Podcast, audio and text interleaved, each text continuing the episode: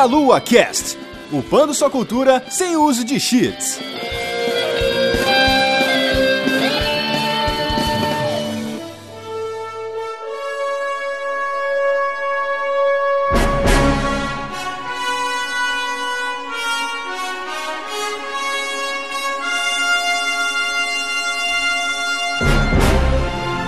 Saudações, queridos ouvintes. Estamos começando aqui mais um Meia Lua Cast. Eu sou o André Bach, estou aqui hoje com Renato Seveniani. Fala galera, estarei mais perdido que cego em tiroteio aqui. Não mais do que eu, cara. eu sou um cego e surdo no tiroteio, eu acho, cara. Tô perdido pra caramba. Estamos aqui também com, diretamente do Alguma Coisa Cast, Giovanni Arieira. Olá, pessoal. Estamos aqui também com mais um especialista, Giovanni, que já é o especialista. Temos mais um especialista Nem aqui, tanto. diretamente do Nerd Tracker, o canal do YouTube, Fernando Augusto Dias. Opa, beleza, gente? Vida longa e próspera. Olha aí. ó. Começou bem, começou bem. Eu, eu- é capaz de eu falar que a força esteja com você e fazer a pior Ah, não. da história dos podcasts, né? Eu pensei até em mandar um caplá aqui, mas isso aí eu achei melhor não. Pode mandar um Jolantru também, vamos ver se alguém sabe o que, que é. Cara, isso pra mim, olha, talvez eu entenda japonês, mas isso eu não entendo. Na verdade, eu falei Romulano agora.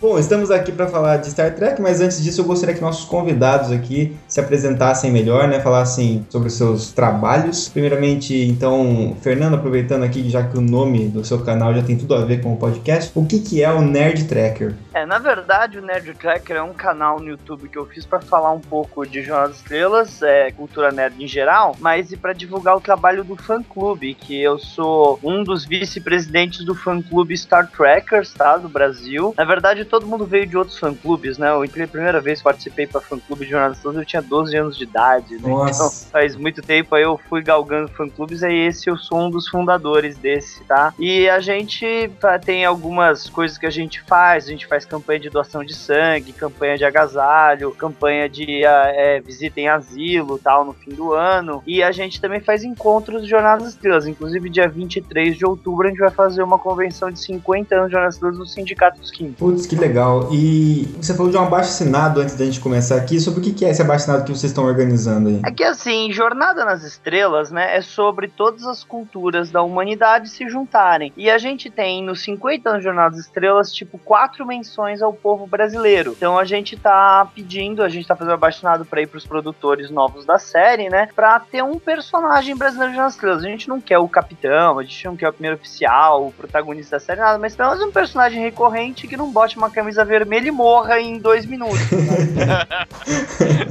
Tá certo, legal. Então quem se interessar mais aí, acesse o Nerd Tracker, vai ter o link no post aqui pra galera acessar. E Giovanni Arieira, que já veio aqui outras vezes, né? A gente sempre fala de parceiro aqui do, do Alguma Coisa Cast. Fala rapidinho pra gente o que, que é o Alguma Coisa Cast. Eu tô sempre aqui pe- pentelhando um pouco, né?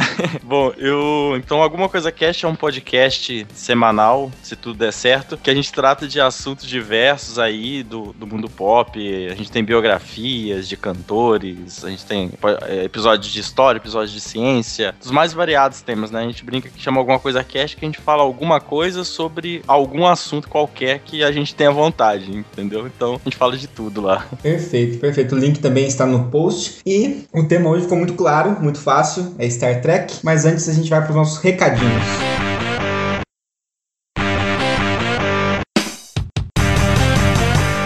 Galera, estamos interrompendo esse cast maravilhoso sobre Star Trek para dar nossos recadinhos, certo, Caio? Exatamente, meus amigos. Olha, muitos recados deliciosos para vocês. Dessa vez faremos um jabá do próprio Meia Lua, né, Renatovski? Opa! O Meia Lua, ele lançou na Brasil Game Show 2016 essa delícia de evento, a camiseta nova, né, Renatovski? Ah, que delícia, cara. Camisetinha verdinha, bonita. Agora a nossa camiseta está com um verde ainda mais vivo para que você possa nos encontrar com facilidade na multidão, principalmente eu, que sou grande. Outdoor. Eu sou um outdoor ambulante, meus queridos. Então, a camiseta agora ela tá modificada, né, com relação à anterior. Não tem mais os cinco podcasts atrás. Nós colocamos a nossa frase de efeito dos podcasts, né, Renatovski? Exato, aberturinha do Meia Lua Cast. Exato, e você encontra lá os ícones do nosso Meia Lua Cast, do Costelas Hidromel e do próprio Meia Lua. O ícone ele tá um pouco menor na parte da frente, se vocês repararem, tipo, tá bem melhor ajustado aí na parte da frente da camiseta. Sim, pras meninas que normalmente são menorzinhas e compram as camisetas minúsculas que não cabem nem no braço do Caio. o, o símbolo do meia-lua agora tá num tamanho decente, entendeu? Exato. E vocês podem encontrar essa maravilhosa camiseta na Fábrica Nerd, meus queridos, aí do Paulo Babaca. Ah, que delícia, cara. Delícia, cara. Qual o link, Renatovski? Fabricanet.com.br Exatamente, meus queridos. E se quiser facilitar e já ir direto na camiseta, é só clicar no post. Exatamente. É, a gente já deixa o link aí pra poder facilitar a vida de vocês. Aqui o Melo é praticidade também. Exato. E sabe o que, que também ficou mais verde, Caio? O quê? O Padrim, cara. Sistema de apoio ao seu produto, serviço, site ou qualquer coisa que o valha preferido. Exatamente, onde os produtores de conteúdo criam as suas contas lá e os seus fãs, né, as pessoas que acompanham os seus trabalhos, podem contribuir com um valor simbólico de um real até o infinito, sem a bebida que pisca. Exato, exato. então, se você acha que o nosso conteúdo é de valor e você quer ajudar a gente a manter o nosso conteúdo no ar, você pode ir lá e nos ajudar no Padrim ou no Patreon, que o Patreon continua lá, certo, Caio? Exatamente, meus amigos. Continuam lá as duas plataformas, então você pode escolher a que melhor atende aí para você fazer a sua doação. E o nosso Padrim é o padrim.com.br barra meia lua, meus queridos. Isso, meia lua tudo junto. Exatamente, bem fácil de encontrar, bem, bem sussa, bem lindo. Caio, e se a pessoa que está ouvindo e quer colaborar conosco não for uma pessoa física, for uma pessoa jurídica, o que, que ela faz? Eles podem entrar em contato aí com a Juliana da agência Protons pelo e-mail juliana@agenciaprotons.com.br. Exato, você pode estar aqui nesse setor de comentários e recados iniciais do programa com a sua marca, ou serviço, ou produto, ou creme de barbear pro Caio. Exatamente, eu tô precisando, né? BGS tá foda, não tava? Tá Tava. crescendo, já tá crescendo pra caralho. Tava roçando aqui no pescoço, tava ruim, Mentira, você gostou? Eu sei que você gostou. É isso aí. Scott, transporte a gente para os e-mails. Opa, tô aqui esperando. Será que ele consegue me teletransportar? Eu sou uma grande massa, cara. Então, vai demorar uma hora até chegar lá, mas a gente chega.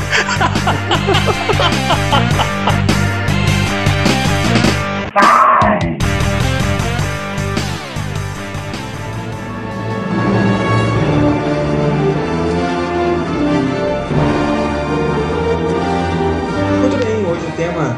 gente resolveu falar sobre Star Trek por algum motivo especial. Esse ano tem algo de, de especial para Star Trek. O que é esse especial? Tá tendo várias comemorações ao longo do mundo, tá? Dos 50 anos de Jornada das Estrelas, inclusive a data de gravação desse podcast está sendo no aniversário de 50 anos. Exatamente. Olha só, nem sabia disso. Que coisa foi? É uma coisa sobrenatural. É hoje. aqui. Faz exatamente 50 anos, né, nesse gravação, que o primeiro episódio aí ao ar de Jornada Estrelas, The Man Trap, que também é conhecido como Sal da Terra no Brasil, foi ao ar, né? O que é interessantíssimo, porque esse episódio não é nenhum dos dois pilotos que Jornada das Estrelas teve, porque Jornada das Estrelas era exibido fora de ordem.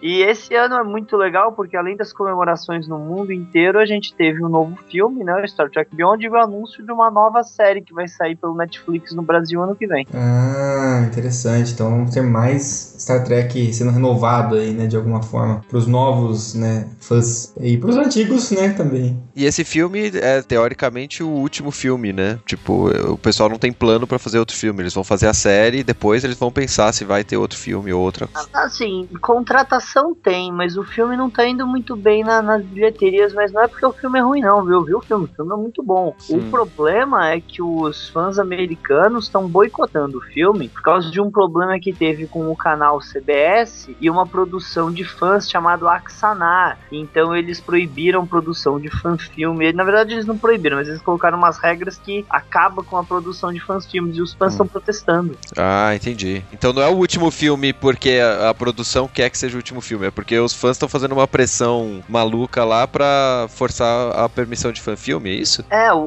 o ator que interpreta o pai do Capitão Kirk, que é o Thor da, da Marvel, já tá contratado pra um próximo filme. Só que Uhum. se o filme indo mal, complica, né? Sim, entendi. Sim. é. Até porque a, a nova série, que vai ser a Star Trek Discovery, ela não se passa, né, exatamente com esses personagens. Ela se passa 10 anos antes da série clássica. Então vão ser outros personagens completamente diferentes. A- Antes da série clássica do, do Shatner e do Nimoy. Do Nimoy, isso, exatamente. Caramba, que legal. Passa É, 10 anos A antes. série clássica, ela teria o seu primeiro episódio se passa em 2266, né? Aham. E essa série dizem que vai passar em 2250 e alguma coisa. Interessante. O que na nossa escala temporal, né, não significa nada, né? Porque tá tão longe pra gente, né? É. Uma coisa que eu acho que é bacana falar da origem do Star Trek, até o Fernando comentou aí, dos dois pilotos, né? É que o primeiro piloto, que era o Decade, ele foi negado, né, pela CBS, porque consideravam que era muito cerebral, muito complicado pro público entender, enfim. E nesse piloto, só o Spock, né, que era o personagem que tava ali presente, né? O capitão da, da, da Enterprise era o Christopher Pike, não era o, o Kirk, né? Isso Uhum. foi no segundo piloto, quando eles refizeram, que ele acabou se tornando o capitão. Esse episódio, o Decade, ele é utilizado posteriormente na série, não é? Alguns trechos, alguma coisa assim? Sim, alguns trechos dele são utilizados na série, como se fossem é, algumas transmissões do Christopher Pike. Ele aparece em alguns episódios depois também. E ficou bem legal a maneira que eles fizeram pra usar esse. Uhum. O, o Decade no outro episódio seria o The Manager, né? Que seria a coleção. Eles usaram de uma maneira muito inteligente e criativa pra época, assim. O- os produtores de Jornadas das Estrelas eram muito bons nessa brincadeira de usar, porque muitos dos episódios tinham um orçamento que seria de um programa de rádio da época, e eles faziam uma série de ficção científica caríssima. Isso é muito legal, né? Já puxando essa parte do orçamento, e já que a gente tá falando de muitas curiosidades aí, a, a história do teleporte, né? Que foi uma alternativa para o baixo orçamento, né? Ah, sim, É. a nave pousar, pousar a nave todo episódio ia sair muito caro, então é muito mais fácil jogar uma purpurina nos caras e aparecer um planeta. Uma purpurina. Cara, e isso é muito sensacional, né? Porque o teleporte, assim, na ficção científica virou quase que uma constante, né? Sim, com certeza. E é aquilo que todo mundo quer, né? todo mundo eu- almeja, né? Aham, sim. Então, eu ia amar um teletransporte, eu odeio trânsito. E é um negócio tão, tão louco que não é um negócio que ficou só na ficção, né? Os cientistas, existem cientistas que buscam até hoje essa tentativa de transporte e tal, de átomo. Assim, a gente já transportou um fóton. A gente, né, eu não lembro, foi nos anos 90, conseguiram Hum. transportar um fóton. Aham. O problema é que, assim, quando você transportar um ser humano, você precisa escanear o corpo do cara, descobrir onde estão todas as moléculas do cara e remontar. Então, além de te matar e criar um clone, imagina a memória de um computador que consiga fazer uma coisa dessa. Dizem que o computador tem que ser do planeta do planeta. Pois é, tá longe um pouco, mas muito interessante, cara. E isso é, é é bacana no Star Trek, né? Muita coisa que se vê em Star Trek, se vê algo parecido aqui na- no mundo real, que muitas vezes foi motivado, né? Porque eles são bastante visionários no- nas ideias que eles têm, né? No- desde o início, né? É, de uma certa forma, a gente gravando aqui por Skype agora, isso tem inspiração no, no Star Trek, né? É, é complicado. Se a gente for realmente entrar nas tecnologias inspiradas por Jornada nas Estrelas, ferrou, por causa que a Discovery Channel fez um programa alguns anos atrás pegando todos os criadores de tecnologias assim e perguntei eles falando que a inspiração veio da série de Jornada das Estrelas. Então, tipo, não é que tipo é uma coincidência, tá provado. mano. Sim, sim. É fantástico. E, e ainda muitos nomes, né? Então, o ônibus espacial lá, o Enterprise, né? O pessoal deu nome Sim. baseado na série, então assim, contribuiu demais, né? É, por que, que vocês acham, vocês dois acham que Star Trek é tão longevo, né? No sentido de que foi criado tanto tempo atrás, vai comemorar, comemorando aí 50 anos, né? E muita coisa que foi criada muito depois disso não sobreviveu tanto tempo. Como que a série sobrevive tanto? Olha, em 2003, quando o Spock tava no Brasil, que eu tava fazendo tradução pra ele, né? Perguntaram pra ele exatamente essa pergunta e ele falou que ele só tinha uma resposta pra dar: um, atores brilhantes. Puxou a sardinha pro campo dele ali. claro. Não, mas realmente a, a interação entre os atores ali, ela é incrível, assim. A química que você tem ali entre o Kirk, o Spock, o McCoy e o Spock, assim, é, é fantástico, sabe? É incrível como aqueles atores casaram bem, realmente, assim. E a, a própria história, né, assim, é, você consegue é, tratar de assuntos, assim, de uma forma muito diferente no Star Trek, sabe? Ele consegue ter uma profundidade muito grande em episódios que se passam inteiramente dentro da nave, sabe? Você consegue ter um aprofundamento muito grande de questões filosóficas, assim. Então, assim, o, o episódio de Star Trek você termina e você fica processando aqueles episódios durante muito tempo, né? Então, isso eu acho que é bacana também. Uhum. Mhm. E depois, quando veio as novas outras séries, quando a nova geração, também conseguiu a, aprofundar o tema, atores fantásticos, que nem o Patrick Stewart, que o pessoal conhece mais pelo professor Xavier, né? Aham. Uh, pô, ele ficou conhecido mundialmente por causa de Jornada das Estrelas. O, o Data, que é o Brent Spiner, que agora tá nesse Independence Day terrível que veio no cinema, também.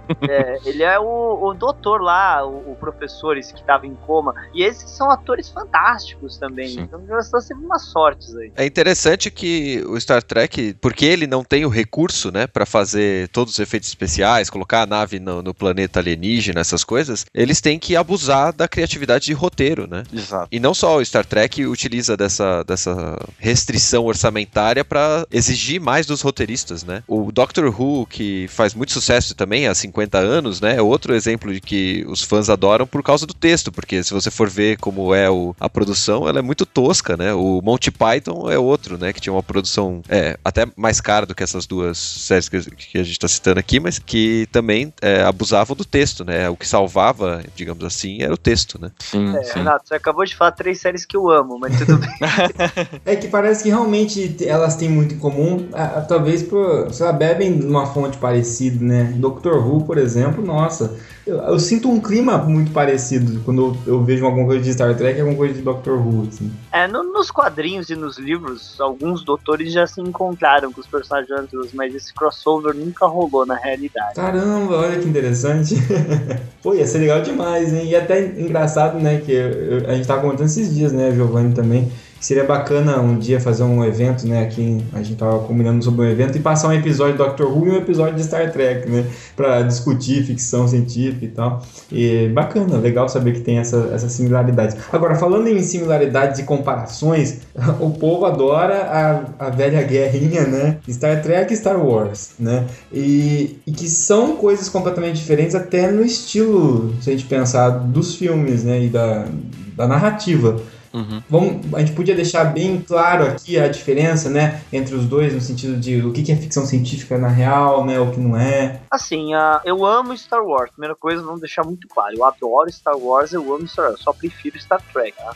Mas, apesar da guerra realmente existir em outros países, aqui no Brasil é totalmente light essa história, viu? Porque tanto o pessoal do Star Wars, o pessoal do Star Trek aqui no Brasil se dá super bem. Uhum. E a verdade é que a grande maioria dos membros dos fã-clubes do Star Wars são também membros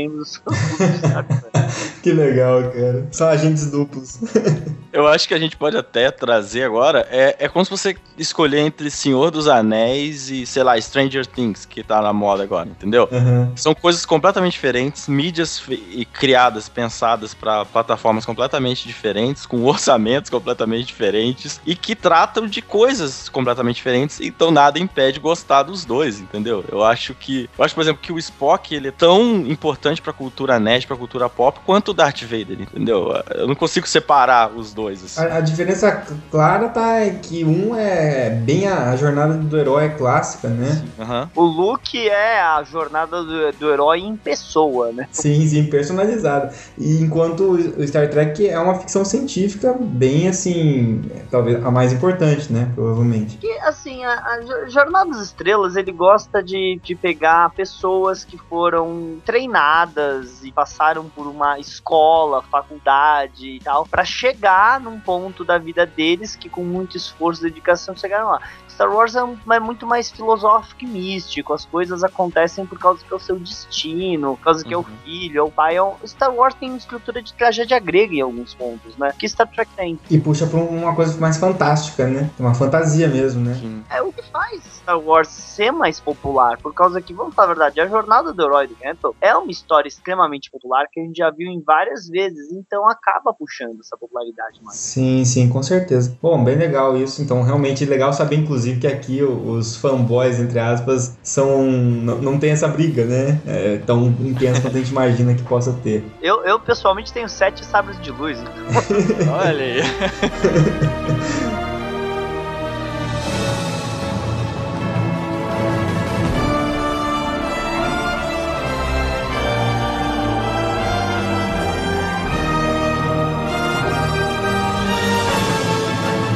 eu queria saber da parte de produção, vocês que entendem mais assim, por que que eles é, seguiram com as- a roupa vermelha pra ser o cara morrendo, a, a roupa amarela pro capitão? Tem alguma justificativa ou simplesmente foi, ah, toma essa camiseta aqui e segue o jogo? Ah, O colorido, colorido, assim, existe lógica na série porquê que os uniformes são coloridos, mas a realidade é por causa que a TV tinha acabado de entrar cores e os canais, a, a- eu acho que era a NBC que passava na época, ABC, agora eu não tô lembrando. É CBS, não é? A, a CBS é a dona dos direitos. Ah, é NBC, NBC. ela queria muito que as coisas fossem coloridas, porque se você pegar o primeiro episódio de Decade, que a gente falou, ele é bem mais é, opaco. A ponte, sim. ela é muito mais cinza, os uniformes são é, é, um tom só amarelo e azul. Aí quando eles venderam a série, eles queriam cores, eles queriam cores pra mostrar que agora tinha cor, pra vender TV colorida. Então você vê muito mais cor em Jornadas das depois disso, o que é um tanto estranho para um. Eles não são exatamente um exército, mas eles têm uma estrutura militar. É estranho um Uhum. exército ter poliformes, né? É, mas a, a ideia, né, da, da- das cores é que azul é ciências, o vermelho é operações e o amarelo é comando. Mas tem até uma brincadeira que o pessoal faz, porque em um episódio você tem uma historiadora e ela usa vermelho, né? Então, então aquela coisa de brincar que ciências humanas não é ciência, o pessoal brinca aí com isso. Ah, sim. Era uma zoada. É complicado isso, meu. Provavelmente era, ela deve ter usado algum vestido da Aurora que sobrou exatamente por problemas de orçamento mesmo. Sim, com certeza. Era mais fácil personagens femininas usarem o vestidinho vermelho em vez de obedecer à lógica. Mas a história do Camisa Vermelha, ela começou a surgir, né? Acho que por acaso, e começou a fazer parte da mitologia, e aí eles aproveitaram isso, né? Porque você tem, por exemplo, o Kirk, o Spock e algum figurante de vermelho, porque é de operações, né? Então, quem vai seguir os protagonistas vai ser alguém de operações. Então vai estar de vermelho e é esse cara que vai morrer. E aí começou a virar piadinha, sempre morre quem tá de vermelho. Mas sempre morre quem tá de vermelho ou tem os caras importantes de operações que não morrem? Não, tem de operações que não morrem também. Se não é um emprego perigoso isso aí, né? Tem, tem gente que usa vermelho que não morre, mas mesmo assim, volta e meia eles se dão bem mal, viu? Sim.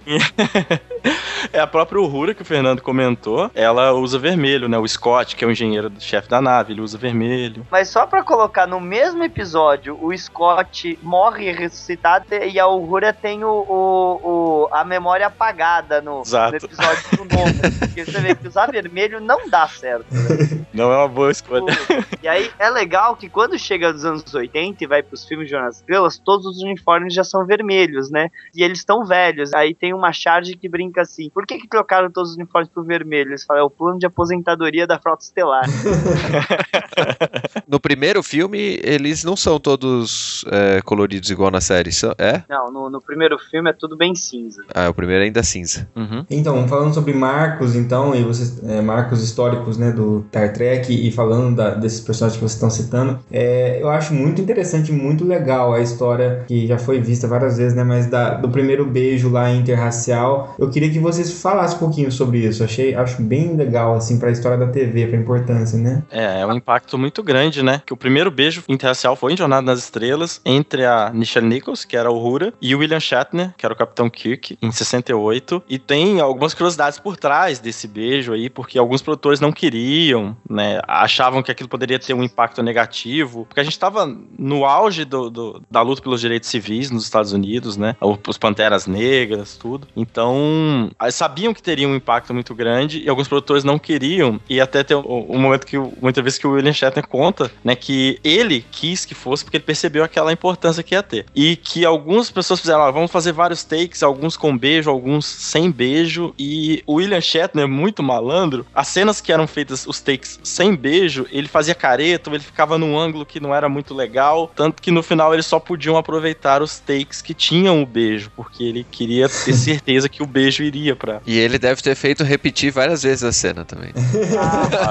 É, é, a, a Nichelle Nichols falou que ela beijou o, o Shatner naquele dia mais de 100 vezes. Nossa! Ele, ele beijava ela e falava, ai, não ficou legal, vou beijar de novo, vou beijar de novo. Fazia, fazia. Mas não era porque ele tava tirando. Tudo bem, ele tava tirando casquinha dela, mas não é porque ele tava tirando casquinha dela. É por causa que ele queria que a equipe ficasse cansada e não aguentasse mais fazer aquela cena pra quando fosse chegar na hora de fazer assim o beijo.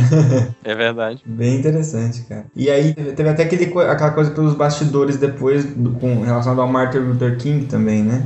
Assim, Isso. o Martin Luther King visitou a série quando a Nichelle Nichols, no final da primeira temporada, a Nichelle Nichols queria deixar a série por causa que, exatamente por esses problemas aí que a gente tá comentando, o personagem dela começou a ficar renegada a fazer uma coisa só e ela começou a se sentir presa, aquilo não tava gostando. Quando o Dr. King visitou a série, ela falou que ia deixar a série e ele implorou pra ela não deixar, falando que, enquanto ele tá fazendo discursos, ela tá ensinando a próxima geração aos direitos iguais. E você vê histórias como, por exemplo, da Mae Johnson, que é uma astronauta de verdade, que se inspirou nela, e você vê histórias como da Whoopi Goldberg, que virou atriz e depois foi até fazer Estrelas, ganhadora de Oscar, e se inspirou nela. Então, realmente, o Dr. King tinha toda a razão em fazer ela ficar na série. Bem legal. E é algo que naquele momento ela não via, né? Toda essa importância. O fato simplesmente de ela estar ali na ponte de comando, na mesma posição dos homens brancos, né? Já tinha um impacto muito grande. Independente do- da representatividade do papel dela, assim, né? Assim, e- eles colocavam umas coisinhas pequenas, assim, pra ela fazer, que o pessoal não percebia, mas colocava ela em Uhum. autoridade sobre homens brancos, por exemplo. No episódio Cidade à Beira da Eternidade, inclusive eu tava vendo na casa de um amigo meu e do Renato aí, outro dia com o Aham. pessoal, eu parei o episódio e mostrei, é uma hora, é uma cena de tipo 3 segundos, mas mostra o quê? Ela, à frente de um personagem que era um homem branco, dando ordem, tipo, pra aquele lado, e ele obedecendo indo atrás. Por quê? Porque ela é uma tenente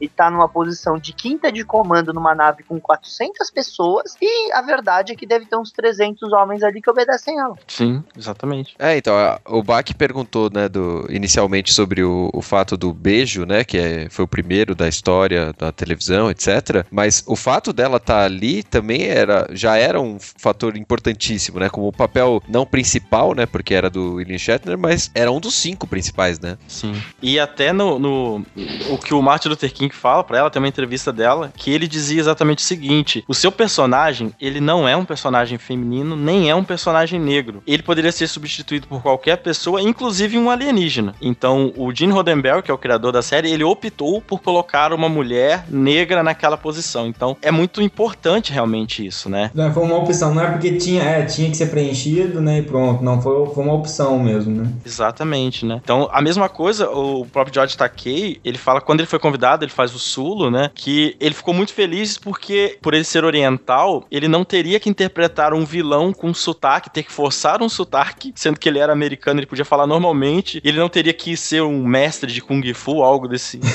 Sacanagem, estereótipos, né? Exatamente. E o mais fantástico disso é que existe, do mesmo jeito que a gente brinca com o português, falando que o português é burro, nos Estados Unidos tem uma brincadeirinha que o japonês não sabe dirigir. Olha. E onde que ele colocou o japonês? Piloto. Ele é o piloto da nave, diga as passagens, o maior piloto da frota estelar. Cara, muito legal isso.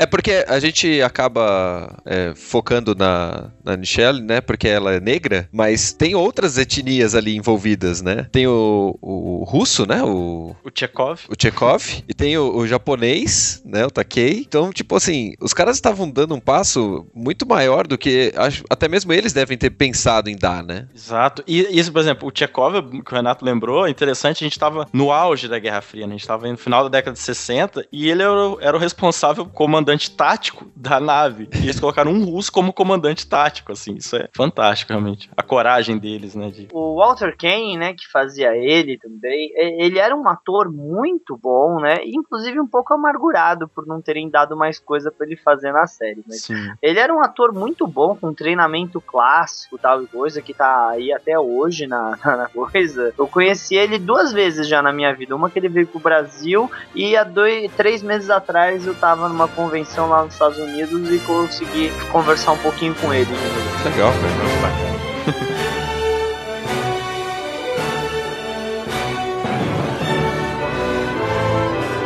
E assim, acho interessante algumas coisas que falam dos filmes, né? É, vamos colocar em ordem mais ou menos. Que, que- como é que foi? Teve a série, aí teve quantos filmes? A série, outra série que é a série nova, que não é, não é nova, né? E vai ter outra agora. Qual que é mais ou menos a cronologia de Star Trek? Pra ter uma ideia, só para os ouvintes terem uma ideia. É que assim, produção é a série original, que foram três temporadas. E aí nos anos 70 você vai ter a série animada, que foram duas temporadas, mas a quantidade de episódios não é muito grande das duas. Aí você vai ter o primeiro filme em 79, o segundo filme em 82, terceiro filme em 84, quarto filme em 86, aí você vai ter Jornada nas Estrelas a nova geração, né? Que foram sete temporadas. Aí depois você vai ter o filme 5, que é de 89, que se passa antes da nova geração. Aí você vai ter o filme 6, que é de 91, que também se passa antes da nova geração. Aí você vai ter o lançamento da terceira série de Jornada nas Estrelas, Jornada nas Estrelas Deep Space Nine, em 92, que também teve sete temporadas. Caramba. Aí você vai ter o filme Generations, que se passa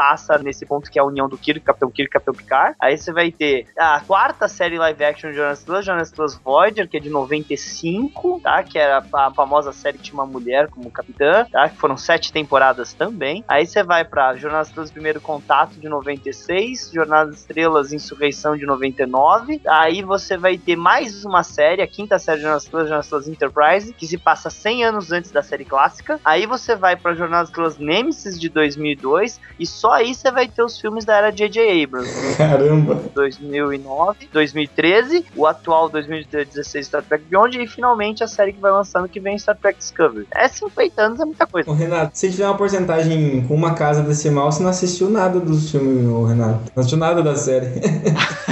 Ó, eu, eu assisti, acho que os três primeiros episódios da série clássica, os, os dois filmes novos, Star Trek e o Into Darkness, e, se eu não me engano, eu assisti um ou dois episódios da nova geração, na época que passou na, na TV Manchete, acho que era. Caramba, cara, olha, se você tá ouvindo a gente agora e não te- e tá com muito, com muita vontade de, de assistir Star Trek, agora você não vai conseguir não, cara. Não dá mais tempo de viver tudo isso. Ah, mas assim, dá pra você fazer um resumo, porque realmente dá mais de 700 episódios e filmes pra juntando. Não dá pra, tipo, ah, vou fazer uma maratoninha e resolvo isso. mas são- tem alguns episódios que são imperdíveis e tem outros episódios que são perdíveis. entendi, Exato, entendi. É o que dá pra você pegando pelo ápice de cada temporada ali e acompanhando, né? Fazer uma pergunta só da série, porque tem três temporadas, a Deep Space Nine, a Voyager e a Enterprise, que elas basicamente ocorreram muito próximas, ou eh, aí a Voyager e a Deep Space Nine ao mesmo tempo, né? Por que que acontece isso daí? A, a nova geração tinha sido contratado pra pra seis temporadas. Aham. E como tava dando muito certo, eles contrataram uma sétima. E na metade da sexta, eles lançaram a série Deep Space Nine que queria continuar, tá? O legado. Eles pegaram uma história que começava na nova geração e ela continuava. Aí, como eles renovaram pra mais uma temporada, ficou passando ao mesmo tempo. Inclusive, as séries caminham juntas, que é legal que você vê personagens de uma série indo pra outra e as histórias continuando. Aí, quando acaba a nova geração e tem o filme Generations, eles decidem é, colocar no lugar da produção Star Trek Voyager, né? É. Então você vai ter tudo acontecendo, os filmes da nova geração, a Star Trek Space Nine, Star Trek Voyager acontecendo simultaneamente e as histórias interligadas. Mas isso não ficava causando uma bagunça na timeline, assim? Ou eles conseguiam trabalhar bem essa, essa, essa costura? Olha, mesmo jeito que o pessoal da Marvel trabalha hoje. Bacana. Uhum. Dá, dá perfeitamente se encaixa, viu? E se encaixa legal, viu? Porque o pessoal fala, ah, assiste Space Nine, depois assiste Voyager. Se você não assistir na ordem que foi lançada, assistir tipo episódio por episódio, você acaba estragando algumas histórias. Putz, tem que fazer igual o Flash e Arrow pra assistir É. o negócio. É. Basicamente, Flash Arrow. Interessante. E até é legal que por causa disso, essa, essa época né, do, do século 24 aí, é quando a gente tem o universo mais expandido de Star Trek, né? Que você tinha as três séries, né? Os filmes todos. Então esse universo foi crescendo, crescendo. Então a mitologia dessa época ela é muito grande. E elas seguiam em naves. São três naves, é isso? Cada série dessa é uma nave? Isso. Tá, Jornada das Estrelas, Jornada das Estrelas da Nova Geração, então é porque tá se tratando da nave Enterprise, né? Que é a- seria a nave capitânia da Frota Estelar. Certo. As outras séries contam tripulações que não são da Enterprise. Então, Star Trek Deep Space Nine é porque se passa numa estação que o nome é Deep Space Nine. Aham, E Star Trek Voyager é porque passa numa nave que se chama Voyager. entendi. Bacana. A nova série que se chama Star Trek Discovery, parece que o nome da nave vai ser Discovery. O que é legal, né? Porque você, que nem o Areira comentou, né? Você tá expandindo o universo muito além de você ter que manter o cara na Millennium Falcon, digamos assim, né? Sim. e pra quem vai assistir o filme novo aí sem spoiler, você vai conhecer a Franklin, que é uma outra nave. no novo filme. Engraçado que até uma, uma brincadeira que o pessoal faz é que na Voyager, né, o Fernando comentou, você tem uma mulher como capitã da nave, né? E a Voyager se passa, na verdade, a nave se perde em um quadrante, então o pessoal brinca quando botaram uma mulher pra tomar conta, ela mandou a nave pro outro lado da galáxia, assim. Olha que sacanagem. O, o pessoal Estrelas, sem querer, às vezes dá umas bolas fora com as mulheres, sabe? Porque, por exemplo, em Jornada das Estrelas a nova geração, no, quando ele. A primeira vez que a conselheira Diana Troy vai pilotar a nave, a nave cai, vai, cai no planeta. e a segunda vez que ela vai pilotar a nave, que é no filme Nemesis, a nave bate contra a nave. E o mais legal é que a atriz mesmo fala assim, eu sempre quis pilotar. Quando eles me botam pra pilotar, eu fico batendo em coisas muito grandes. Vo- Voltando um pouquinho, a série original, né? O que que ela estabeleceu como mitologia ali do, da série, né? O que- que ela definiu que segue pras pras demais, né? Que, que é importante as pessoas que estão ouvindo saberem, né? do- Isso, é como é que é o, o mundo que foi criado, né? Como é esse mundo de Star Trek, né? É, mostra muito bem isso na série Estrelas Enterprise, que se passaria 100 anos antes da série clássica. E essa é uma boa recomendar pra todo mundo por causa que os efeitos especiais são, são, são bem modernos, né? Mostra o quê? Que os humanos, eles conseguiram se juntar, é, eles descobriram como andar pelo espaço e descobriram que o espaço é uma bagunça. E algumas ideias foram desenvolvendo de união entre os povos e os mundos até fundar a Federação de Planetas Unidos. Então a ideia de Jornada das Estrelas, quando você chega na série clássica, é nós somos membros de uma união, uma ONU espacial com diversas outras raças, que buscam aprimoramento e a exploração pacífica do espaço e outras coisas. Interessante. O que é legal que, assim, a gente tem muita ficção científica que mostra um futuro terrível, né? Por exemplo, o Interestelar, né? O nosso futuro é sombrio, a gente vai ter consequências ruins das nossas ações agora. Muito distópico, né? Tem muita distopia, né? Exato. E o Star Trek, ele é um olhar mais positivo de que a humanidade vai dar certo, né? Então, essa humanidade que nós estamos vendo, ela é pacífica, nós resolvemos todos esses problemas, né? Então, por exemplo, a questão de, a gente já comentou, de ter todas essas raças, ter mulheres, não existe essa diferença de gênero, diferença de, de raças ali para os humanos mais, né? Então, é um olhar diferente, é uma ficção científica que olha como nós demos certo, mas ao mesmo tempo ela discute as nossas questões de hoje, mostrando exatamente nós demos certo e como a nossa sociedade atual está errada, entendeu? Então, um olhar diferente, uma forma diferente de mostrar isso, né? E isso tá lá desde o começo, assim, né? Essa, essa base de que é, a gente conseguiu dar certo, o nosso futuro vai ser positivo. É, o criador da série de Roddenberry queria chegar e falar: olha, é, ter preconceito contra negros é errado. Só que ele não podia fazer isso, que a crítica Hum. mataria ele. Então o que, que eles faziam? Eles iam para um planeta onde os amarelos e os vermelhos estão se matando. E eles explicam para eles que, independente do um ser amarelo e o outro ser vermelho, eles são membros da mesma raça. E essa analogia explicava a gente. Exato. Esse viés político da série é muito, muito frequente em é, ficção científica, né, cara? É muito legal a, a forma como você faz analogias pra poder mostrar problemas atuais sem jogar na cara, né? Sim. Isso foi criado em Jornada das Estrelas, porque se você pegar o, a série de ficção científica pré-Jornada das Estrelas, Flash Gordon, Perdido no Espaço, Túnel do Tempo, eles não faziam isso. Não, é. Não tinha esse cuidado, né? Não, exato. Ou então, até um outro exemplo é quando você mostra, por exemplo, uma civilização num planeta que você tem dois povos brigando, e aí outras duas civilizações resolvem armar esses povos, né, para que um, eles lutem um contra o outro, que é uma analogia da Guerra do Vietnã. Só que ao invés de você falar da Guerra do Vietnã, você mostra isso como dois povos em um planeta muito distante, e você tá tratando exatamente do problema que você tem na época, né? Então é muito bacana isso. Muito bom. Mas além dos humanos, é, a série original ela estabelece já o- os alienígenas, certo? Sim. Mas não, não são todas as raças alienígenas que tem atualmente que nasceram ali no, no começo, né? Só, o que, que a gente tem? A gente tem só o- os romulanos? Como que é ó, as principais ali? Os que ficaram famosos da série clássica foram os Romulanos, os Vulcanos e os Klingons, apesar de eles terem apresentado várias outras. Certo. Eles são todos humanoides, não tem diferença física, assim? Ah, eles têm algumas diferenças, é o famoso, né? Ah, os vulcanos têm orelha pontuda, os romulanos também, porque eles na verdade são primos, e os Klingons mais pra frente vai ter uma maquiagem melhorada. Aham. Mas os Klingons é da original ainda? Sim, da Klingons na original. original eles pareciam cubaninhos, né? Que a gente. É. tá? Aí quando eles fazem o filme de 79, eles têm testas pra fora e, e narizes ruborosos, e eles são grandes, e, e aí ele fala, mas isso são Klingons? Isso aí só vai ser explicado num episódio de 2004 de Enterprise, que na verdade teve uma mutação genética no planeta. Que bom que eles se preocupam em explicar, né? As maluquices que eles faziam antes. A gente, a gente teve que esperar 40 anos pra essa explicação. Eu tô esperando até hoje Lost. Será que eu tenho que esperar mais 30? Pode ser. Mas uma coisa que o Renato falou, essa coisa de ser todo mundo humanoide, é lógico por restrições orçamentárias, eles só tinham dinheiro pra fazer uma maquiagem, né, ali. Daí depois eles explicam aquela questão de você ter uma raça primordial, né, que espalhou pelo, pelas galáxias tudo. Mais ou menos a ideia do Prometheus depois. É, deuses astronautas mesmo? Isso, mais ou menos isso, entendeu? Ah, legal. Então, tinha uma, uma raça primordial que foi espalhando. Por isso que tem uma constituição meio humanoide de todas essas raças. É, assim, a gente tem alienígenas não humanoides. Hum. De vez em quando, muito de vez em quando tem, mas realmente o orçamento matava a possibilidade de você ter isso toda, toda semana. Inclusive, um um dos episódios que eu assisti tem uma luta do Kirk contra um desses alienígenas esquisitos que é tipo o filme Godzilla, cara. É muito engraçado. O Arena, né? Esse episódio é conhecido, né? A luta com.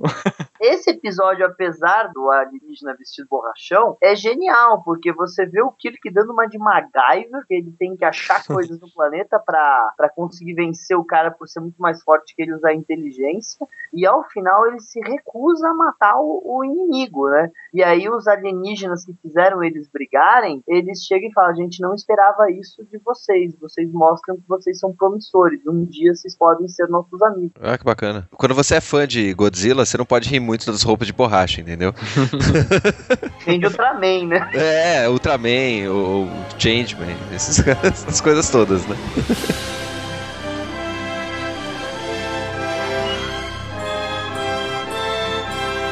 Vocês citaram né, vários filmes e tal, e, e algumas curiosidades técnicas também de, de inovação tecnológica da TV mesmo, é, e cinema, né? Eu vi que o Star Trek A Ira de Khan foi o primeiro filme a usar o CGI, né? Que é uma tecnologia extremamente utilizada, né? Eles vão fazer uma simulação do que aconteceria com o planeta se fizesse uma coisa. Eles fazem computação gráfica. Hum, entendi. Porra, bem legal. Mas parece computação gráfica de Atari, mas como não é real, é uma simulação de uma simulação que é aceita. É. É uma cena só, então, no filme que eles usam a computação gráfica. É uma Isso. cena, mas é uma cena longa, né? Ah, entendi. Essa é a, A primeira ideia- sequência, né? A ideia é que tem um torpedo chamado Genesis, que se você acertar num- numa massa, ele vai reconstruir a material genético do planeta para criar um planeta tipo Terra, né? Que eles chamam de classe M. Então, a computação gráfica é mostrar isso. O torpedo acerta uma lua morta e, e de repente tem um planeta vivo. E a computação gráfica é a transformação. Poxa, bem legal. E ó, quando eu era criança, eu via aquilo, eu falava assim, nossa! Mas claro, é. Pra ter uma noção, a Ira de Khan é de 1982. Se eu não me engano, de 82 é o Tron original. Eu acho que era por aí, né? Na mesma época. E assim, o Tron deu um trabalho desgraçado pra fazer aquelas coisas todas em computação gráfica, assim. E era, era a Disney pagando, né? Então tinha dinheiro, né? Uhum. Muito legal, cara. E é legal também que o estúdio que fez essa sequência em CGI é o estúdio que depois virou a Pixar. Então, assim, é o pessoal que lá nos primórdios da, da Pixar. Já sabia, já tava manjando já dos, Paranauê, né? Exato. Uma, uma das curiosidades que eu tenho, assim, que eu acho bem interessante é a questão da, da língua, né? É algo que sempre acho bem interessante, já no, no Senhor dos Anéis, isso, né? A questão do, da, da língua da Quenya e tal, das línguas que, que o Tolkien criou. E é interessante que, é, pessoal, vocês melhor do que eu vão saber disso, né? Os, os trackers aí, né? É, sei lá, gostam muito né, da- das línguas envolvidas, inclusive a principal ali que é a Klingon, né?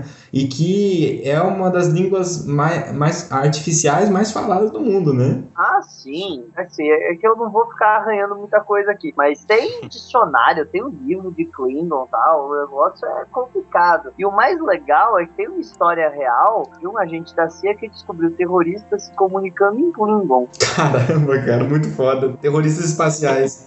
É, porque a, a história foi muito boa. Eles estavam lá é, escutando, um deles chegou e falou: Peraí, toca de novo. Eu sei o que, que é isso, me dá 10 minutos. Ele saiu, foi numa livraria e voltou com o dicionário Klingon pro inglês. E deu, tá aí, lê o que eles estão falando. Muito louco isso. Animal, cara. Eu acho muito legal quando você extrapola a ficção, né, e coloca ela para os fãs, né, utilizarem assim, e tipo vende curso e vende livro, porque é, você tá realmente trazendo aquele universo pra sua convivência, né? Obviamente tem muita gente que vai achar isso ridículo, mas ainda assim eu acho isso muito legal, né? Abraçar a série, né, e a, a cultura que está sendo gerada ali de, de uma forma carinhosa, né? Quando você vai ver uma série de jogadores, Senhor dos Anéis, você tem que entrar na brincadeira de verdade. Você entrar.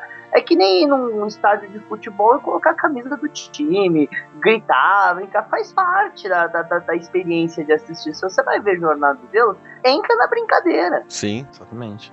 Mas é, é, legal também deixar um, um detalhe que o, a língua Klingon ela foi criada pelo James Durham, que era o Scott da, da série original, né? No primeiro filme. Ele criou umas palavras ou outra ali, só o basicão mesmo, e aí depois um linguista, né? Que é o Mark Okrand, que ampliou. E aí os fãs foram né, ampliando também. E aí virou essa. De ficção é a língua mais falada no mundo, né? Tá no Guinness. Então é. Deve ter mais gente falando Klingon que latim, né? Então. Bem provável. E tem no Bing, você consegue usar ferramentas de tradução para Klingon. Teve uma companhia, eu acho que é alemã, posso estar errada, que faz Shakespeare, faz a peça do Shakespeare inteira em Klingon. que louco. Tem. Tem o Hamlet em Klingon no YouTube, você acha? É. Tem legenda não? Tem. No filme 6 de Jornada Estrela, o, o General Chang, que é interpretado por, por aquele ator famoso que fez o A Noviça Rebelde, pai, né, na coisa, ele é louco por Shakespeare, ele é fã de Shakespeare. E ele usa uma expressão que ele fala: você não conheceu Shakespeare até você ouvir no original em Klingon, que é o roubar, uma expressão que existe de verdade, que é você não conhece Shakespeare até ouvir no original em russo. existe essa brincadeira na Rússia, né? Então os caras se inspiraram naquilo e fizeram a produção do Hamlet inteira. Que aí você vê eles fazendo carpar, carpar. Seria ser ou não ser, é isso aqui. que demais, cara. Uma curiosidade que eu acho bem interessante também é essa história do Bing. Acho que foi o Giovanni que, me, que contou. Como é que foi? Teve língua que ficou. que entrou depois do Klingon, né, no Bing. Teve. Muitas línguas do leste europeu, né? O sérvio, o croata entraram depois. E na época, por exemplo, sérvio, croata, você tinha mais de 20 milhões de pessoas que falavam essas línguas e não tinha tradução para esses idiomas no, no Bing e você já tinha para Klingon. Foi em 2013 que entrou. É porque o programador gosta de Klingon, ele não gosta de croata. Cara, e é muito legal porque, tipo assim, né? Esperanto, que é uma língua assim, foi criada mesmo, né, para ser artificial e conversada e falada não não da ficção, né, uma língua real, só que artificial. Ela é a língua artificial mais falada, obviamente, ela foi criada para isso. Mas o interessante é que Klingon já é a segunda, né? E ó, o, um dos primeiros filmes do William Shatner é todo, todo em Esperanto, viu? Caramba, cara. O engraçado é que Esperanto foi criado para ser uma língua universal, mas ninguém comprou a ideia. Né? É. Porque ela não tem cultura atrelada cara. Aí ferra. Isso nós falou tudo, Renato. E, e, e, Star Trek tem, né?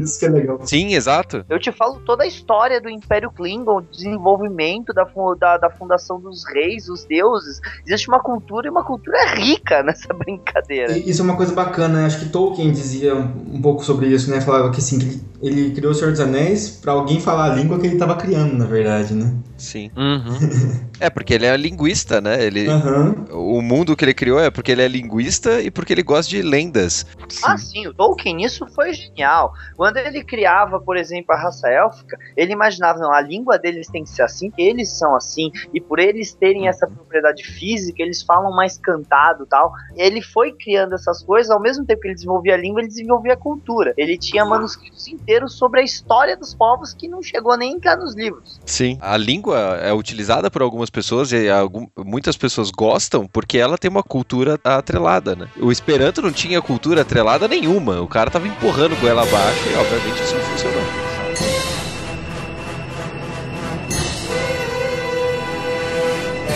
A série original, ela era com episódios fechados, certo? Então não tinha uma história amarrando a, a temporada, tinha? Não, Não. não, tinha uma história amarrando a temporada. A gente vai ver histórias da série clássica sendo amarradas depois nos filmes, né? Aham. E inclusive interligando com os episódios, fazer uma coisa, mas isso só vai acontecer quando os roteiristas decidirem interligar as coisas nos filmes. E isso é 10 anos depois do final da original, né? É, por causa que quando eles decidem fazer a Ira de Khan em 82, eles relembram um episódio chamado Semente do Espaço da primeira temporada. Uhum. E aí eles começam a interligar tudo. Nos próximos filmes eles começam a fazer interligações com as histórias. Agora, mais pra frente, você vai ter na nova geração Deep Space Nine Voyager, aí já começa interligações mais legais. Uhum. Tanto que o último episódio de Jornadas pelas Deep Space Nine é em sete partes. Nossa.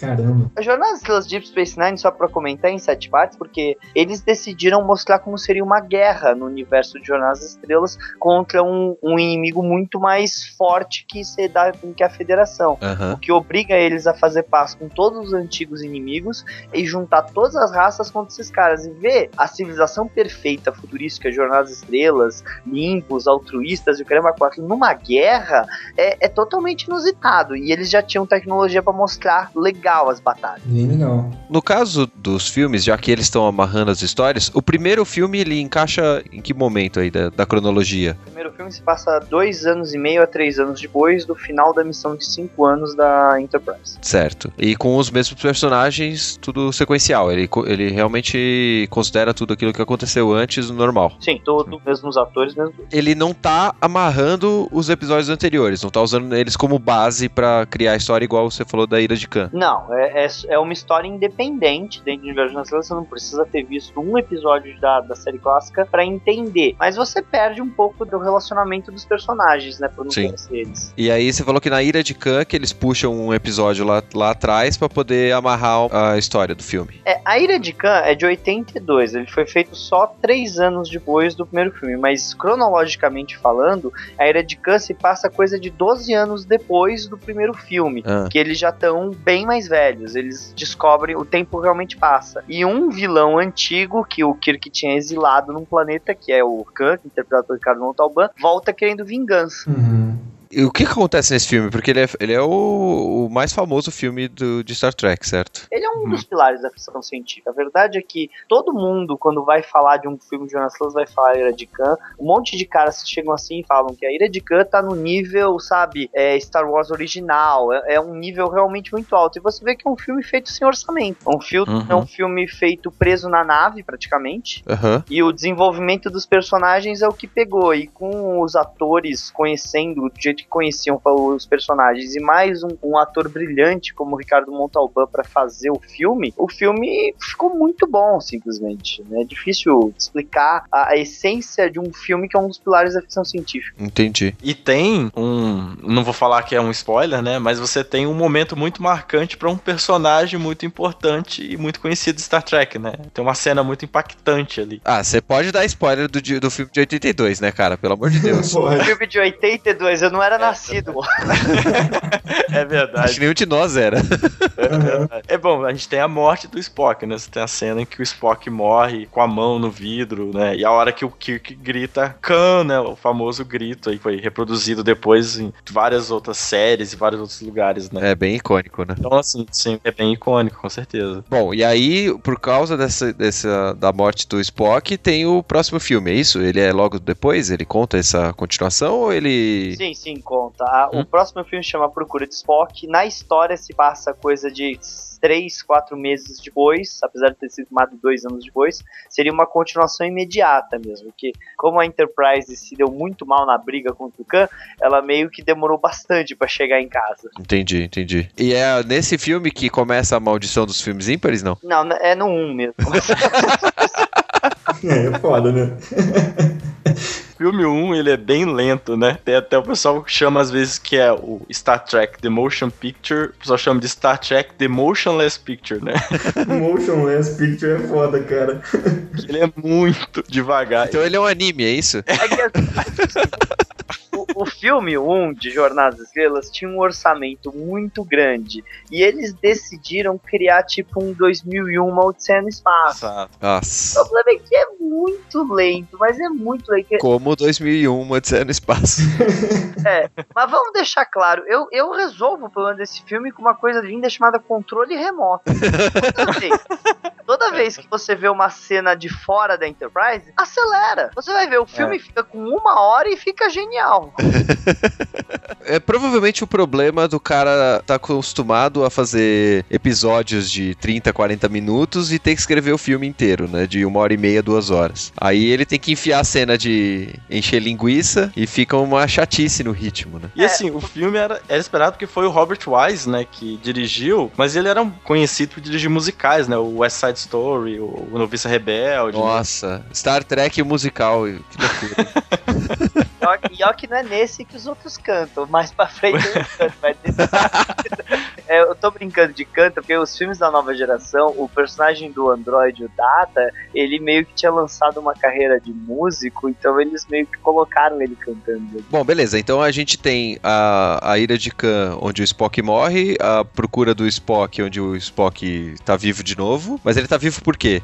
Porque você lembra que eu falei do torpedo Gênese, que traria coisas mortas de volta à vida? Ah. Pá. Tá bom. E aí só o Spock volta à vida ou volta uma galera igual o Shenlong faz no Dragon Ball? Não, é só, só o corpo dele foi jogado do planeta e ele foi pegado pela onda Gênesis, mas as memórias dele estavam na cabeça do Dr. McCoy, então a, toda a briga do filme é conseguir reunir as memórias no corpo. Entendi, entendi. E esse filme é dirigido pelo Nimoy, né? Falou, eu vou dirigir, mas eu vou ser. Vai ter o meu nome até no título. Ah, sim, incluindo, foi o que começou a carreira dele de diretor. Exato. E, e ele tem alguma coisa notável como diretor, assim, que... Três solteirões e um bebê dele. Ah, bacana. Legal, pô. E É. nada a ver com Star Trek, né, cara? Aham, nada. Muito bom, muito bom.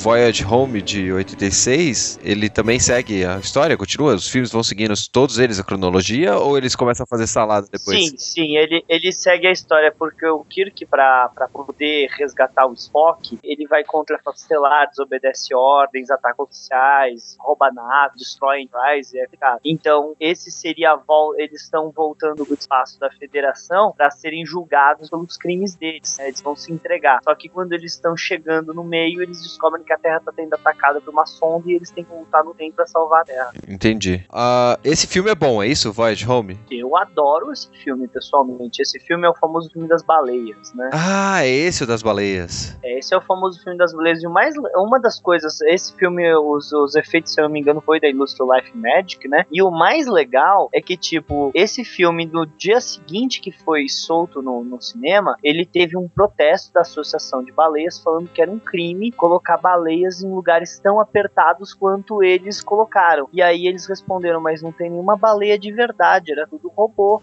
Quer dizer, eles enganaram os caras. Isso é muito legal. Isso quer dizer que seu filme é, tá, tá bem feito, né? É verdade. Era, era o teste pra fazer o Jurassic Park, né? É, a associação de contra a ressuscitação de dinossauros ficou muito nervosa. Completamos a- essa parte aí de filmes? Não, tem mais dois, né? Com os atores clássicos. Isso. O Fronteira Final. Que é dirigido pelo William Shatner agora. E esse é ruim, porque é ímpar. Então, é continuação do 4, tá? É continuação direta do 4. E é ruim. O Shatner, ele pegou uma ideia que não era tão ruim, mas teve muito problema de produção, o orçamento estourou, a história deixou a desejar. É complicado dizer. É ruim. O resultado final é o que fica, né? Então não tem muito como justificar, né? Eu gosto do filme, mas eu sou idiota. Né? Não, aí é o Guilty Pleasure. E o, o País Desconhecido aí, qual que é a tradução desse, do, do, do sexto filme? Deve ser nação, né? É, é Na- É, é o continente, eu acho. O continente desconhecido. terra, terra conhecida. Terra desconhecida. Terra Desconhecida. Falamos todos os sinônimos do, do- do dicionário aqui. É, Esse já passa seis anos depois do filme 5, quando eles estão se aposentando. Então seria a última missão da Enterprise sob o comando do Kirk e da sua tripulação. Que tem um dos finais mais fantásticos, que é a Enterprise indo em direção do Sol nascer, com eles juntos na ponte de comando e tal. E é muito. É, é bonito, não tem o que falar. É, eles estão velhinhos, eles admitem que estão velhinhos, são tudo com uns 60 60 anos já. E eles estão indo pra, pra. Inclusive, eles fazem uma citação à Terra do Nunca, né? Onde você não envelhece. É lindo. Que legal, que legal. Interessante. Fecha muito bem, né? Realmente é uma despedida deles pros fãs, assim. Você tem a assinatura deles no final. É muito, muito legal, assim. É, e tem uma referência no filme novo, né?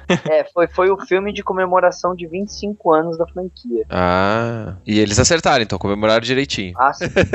a, a maioria das comemorações de aniversário da franquia foram muito boas. A comemoração de 25 anos, a de 30 e a de 40 foram todas legais. Ah, o de 20 é o Voyage Home ali, então tá, tá tranquilo também. É, e legal, né? Bacana vocês estão falando, vocês falaram história pra caramba, né? Sem citar ainda, tipo, todos os episódios das séries entre esses filmes todos aí.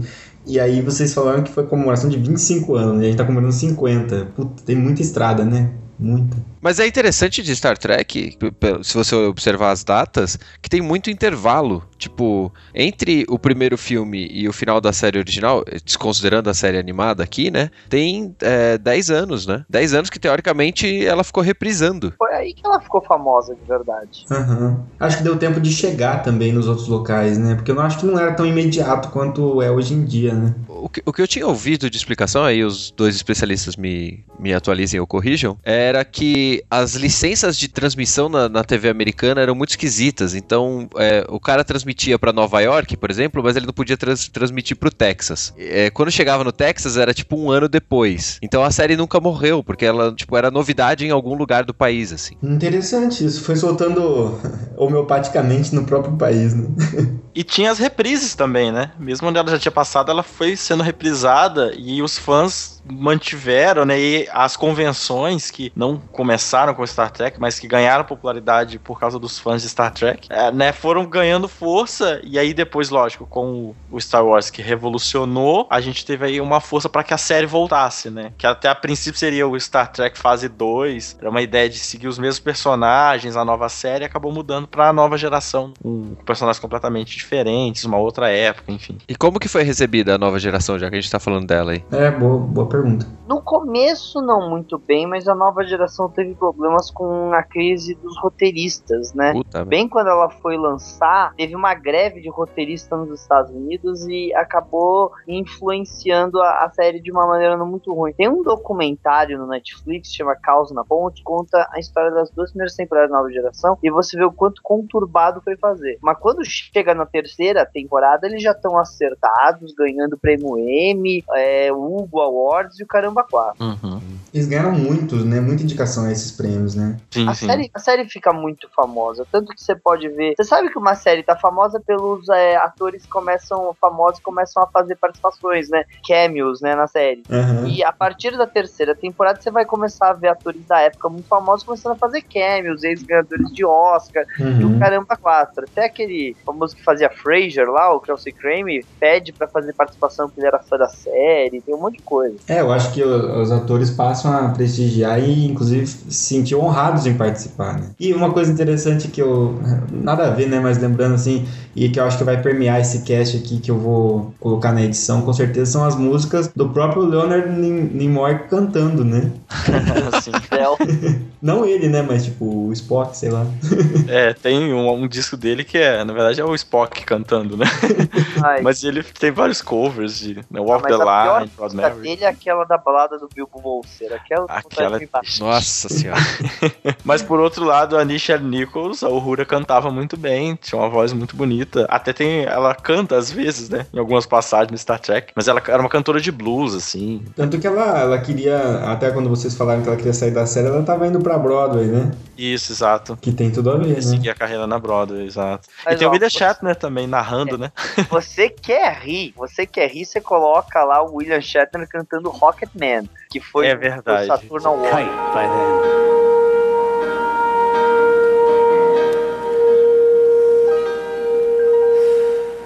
Oh, miss the earth so much. I miss my wife. It's, it's lonely out in space on such a timeless flight.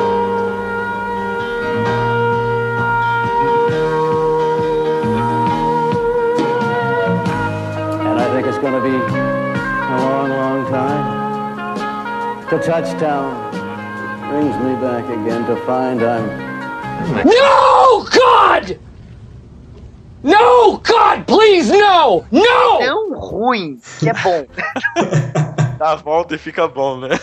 Eu tenho uma ideia disso porque, se não me engano, no, naquele seriado é, Boston Legal, é isso? Aham, Que ele fazia o advogado, ele dá umas cantadas de vez em quando, é muito bizarro. eu adoro, aliás. Seriado é muito bom. E a quantidade de personagens, de atores e jornalistas que faziam extras desse, faziam personagens pequenos desse seriado não é brincadeira. A gente tá falando do, do Shatner e do Nimoy, né? Mas eles, é, eles encerram a participação deles nos, nos filmes, exceto os novos, né? Que o Nimoy participa, mas é, eles estão na nova geração de alguma forma? O, o Nimoy participa de dois episódios da nova geração e o Shatner faz o próximo filme, que seria o filme 7. Ele é um dos protagonistas do filme, na verdade. Ah, que legal. É onde tem a Mas- morte do Kirk é nesse. É, ele se arrepende, viu? Ele se arrepende, se arrepende bastante de ter matado o Kirk. Uhum. Mas é, eles realmente era. A ideia era transferir a, a força pro, pro capitão da nova geração, que era o, o Picard, né? Então não dava. o- os produtores não queriam mais a, a briga Kirk Picard. Então simplesmente mata o Kirk e o nosso herói único vira o Picard. Uhum, interessante. Mas ó, não ficou legal, viu? Não ficou legal mesmo. O filme não ficou legal ou a decisão de matar ele não ficou legal? As duas coisas.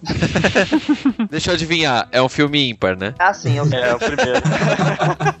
É, mas a, a nova geração, ela sofre bastante com os filmes, né, assim. Os pontos mais baixos de- dos filmes de, de Star Trek estão na nova geração, assim. Até o Nemesis, que é o último filme, que é... Nossa, é muito esquecível, assim.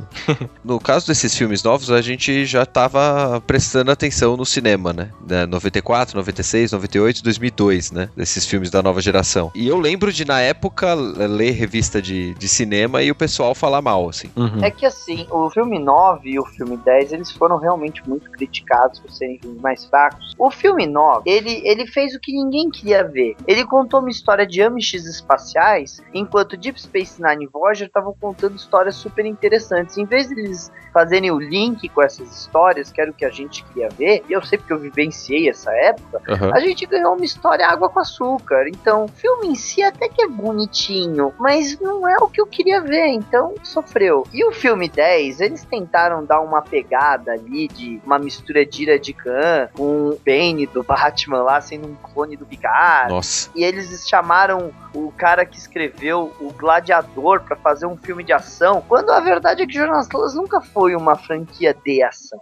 É, mas você tá falando que não- nunca foi uma franquia de ação, mas o J.J. Abrams fez ela virar uma franquia de ação também, né? E é a parte mais criticada. É onde entra a polêmica.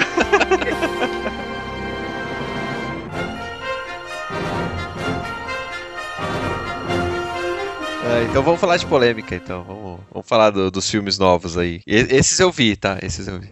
É, os novos realmente, sim, quando você para pensar, né? Você assiste alguma, algum episódio dos, das séries, mesmo que sejam, não precisa nem ser a série mais clássica, e você vê a pegada. Pode pegar pelo trailer, se você não assistiu o filme, assista o trailer. Esse último, inclusive, que saiu, né? Caramba, cara, é frenético, né? Assim, eu olhei e falei, não parece Star Trek isso aqui, mas ao mesmo tempo, é, o Fernando falou que é um, um bom filme, né? Então acredito que traga muitos elementos do Star Trek que agradem ao- aos fãs, né? Até porque uma coisa muito boa dessa nova, desse reboot aí, é que ele acerta nos atores também. Ah, é Os verdade. atores estão muito bem e eles têm uma química muito legal entre eles, né? Assim como a gente tinha entre os atores lá na série original. Então acho que isso é o grande forte do filme. Ah, ainda a mesma res- fica a mesma resposta, né? Porque faz tanto sucesso. Os atores são brilhantes.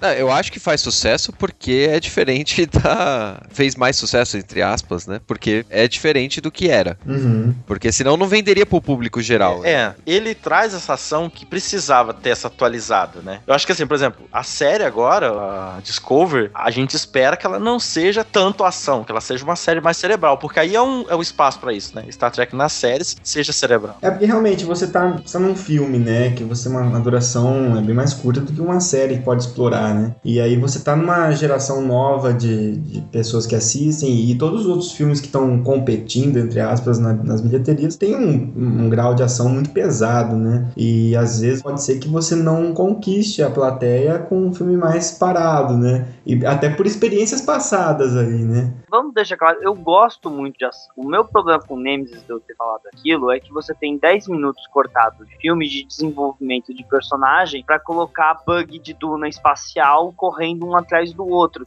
Sim. Uhum. Legal. É a mesma coisa da briga do Super-Homem e do Batman. Sim. E tem a versão estendida que falam que é muito melhor que você entende a motivação dos personagens. Eles cortaram muito da motivação dos personagens. Uhum. Pra deixar só a ação, né? Agora, quanto aos filmes novos, eu adoro o filme de 2009. Eu acho o filme de 2009 muito bem construído, sabe? Fantástico. Tem coisas que eu não gosto? Tem, tem coisas que eu não gosto. Por quê? Porque eu sou fã de décadas, né? Uhum. Tá? mas, a, mas eu acho um filme bom. Em compensação, Into Darkness, eu não gosto. Eu não acho um filme bem estruturado. Uhum. É verdade. Filme jogado. É, o que Uhum. pode muito bem acontecer, né? Inclusive, assim, você pega, eu, comparando nada a ver, né? Mas com James Bond, assim, né? Que tem tanto tempo aí. Quando trocou pro Daniel Craig, é, ficou uma- um Bond muito diferente ali, mais agressivo, mais ação e tal. E eu, eu gosto bastante do, do Cassino Royale, por exemplo. E eu gosto do Skyfall, mas eu, eu não, eu não suporto o Quantum of Solace. É muito ruim. É muito Sim. ruim mesmo. Eu diria que a sua comparação é perfeita, porque são três filmes e o do meio é uma merda. É, exato, exato. Mas eu acho que o, o segundo filme, ele sofre de uma coisa que eu acho que é o- uma característica do J.J. Abrams, só que ela tá em excesso ali, que é aquela coisa da reviravolta e da surpresa. Só que é uma surpresa que eu acho que não funciona, porque ele tenta esconder qual é o personagem do Benedict Cumberbatch, né, que ele é o Khan. E quem já conhece Star Trek já sabe que ele é o Khan de cara. E quem não conhece Star Trek, saber de repente que ele é o Khan não muda, porque a pessoa não sabe antes, não sabe depois também. E na época do filme, todo mundo já falava que era o Khan. Exato. Antes de ver o filme. Sim, sim. Ninguém tinha visto o filme e todo mundo já falava que era o Khan. É porque ele tinha falado tantas vezes que não era o Khan, sabe? Ele tinha falado tanto- Desculpa, amigo, a gente te conhece de Lost, a gente sabe. É tipo a pessoa que peida e fala que não peidou, né? E o pior de tudo é que aquele filme teria sido muito melhor se aquele cara não fosse o Khan, mas um capanga do Khan e a gente descobriu que o Khan ainda tava adormecido. O filme melhoraria muito, porque você pensaria, porra, se esse cara não era o Khan, imagina a hora que o Khan chegar. É, concordo, concordo. O meu problema com aquele filme é que assim, eu gosto de torcer pro herói e não torcer pro vilão. Aí vai, o Khan, nesse filme, ele quer o quê? Ele quer justiça. Os caras da Frota Estelar pegaram a família dele, colocaram em torpedos e usaram como armas.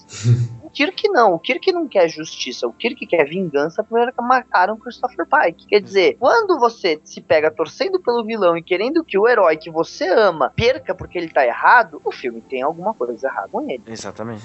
No primeiro reboot ali, que não é um reboot, mas tudo bem, ele estabelece que vai ter mudanças no mundo, né? No, no ambientação, e pelo menos a impressão que eu tenho, né? Ele coloca o Kirk como outro personagem, né? É, Sim. tem uma nova linha temporal, né? Tudo que acontece ali agora pode ser diferente da, do que já aconteceu com, esse, com aqueles personagens, né? Mas me parece que a, a personalidade do, do Kirk é diferente. Não sei se isso é verdade ou não, assim. Um pouco, um pouco diferente é mesmo. E eles explicam isso. É um Kirk que cresceu sem pai, é um Kirk Uhum. que cresceu sem, sem foco, né? Mas vamos deixar claro que uma das grandes acertos do Star Trek Beyond, que tá no cinema, sem dar spoiler, é que nós reconhecemos o personagem do Kirk. É, é, todo mundo fala, é a melhor interpretação que o Chris Pine deu, porque ele finalmente tá interpretando o Kirk da série clássica. Sim. Uhum. Tem umas momentos que ele dá uma olhada, assim, levanta a sobrancelha. Alguns pequenos detalhes que lembram muito do o Shatner, né? Então, assim, é, tá muito, lembra muito, realmente. Tem, tem, tem uma hora no, no, no filme ali, que tá, tem no trailer, tá isso? Que o Sulu vai sair com a nave lá, com a outra nave, e aí ele fala pro Sulu, com todo, ele fala muito Shatner, ele fala, Senhor Sulu, você tem certeza que consegue pilotar essa nave? Porque quem É. fala pausado é o Shatner. Exato, exato. e eu acho que ele resgata muito a relação do Spock com o McCoy, né? No Beyond. Que são, acho que, os pontos altos do filme, assim. Tem momentos muito bons e que resgatam muito da série, assim. Essa coisa da razão total, o instinto ali, né? É muita. Essa coisa do eles se adoram, mas se odeiam ao mesmo tempo, isso é muito bacana. E tá muito presente no, no filme novo. É, aliás, né, vocês estão falando do filme novo, das virtudes aí do filme novo. Pra esse ano aqui de 2016, parece, né? Não sei, eu não, não- como não conheço nada de Star Trek, mas parece ser um dos melhores filmes, assim, desse, da cultura pop, assim, desse ano, porque a gente teve várias decepções, né? Filmes que poderiam ser, eh, ser melhores e não foram, né? A gente teve o Batman, teve o Esquadrão Suicida, etc. E de repente, quem veio ali mais quietinho, inclusive boicotado, como vocês já falaram e tal, é, foi o Star Trek, mas que parece ter feito um trabalho muito competente, né? Pra mim, o filme do ano deve ter sido Guerra Civil, tá? Mas o Star Trek Beyond realmente correu por fora e agradou os fãs. Uhum. Que é o, agradou, agradou bastante. É um filme gostoso de ver. É um filme que você assiste e fala, pô, eu quero ver de novo por causa que eu quero re- reentender umas coisas porque ficou legal, foi divertido. Uhum. Diferente de Esquadrão Suicida, que você assiste e fala, eu não quero ver de novo. Eu não quero nem lembrar disso, né?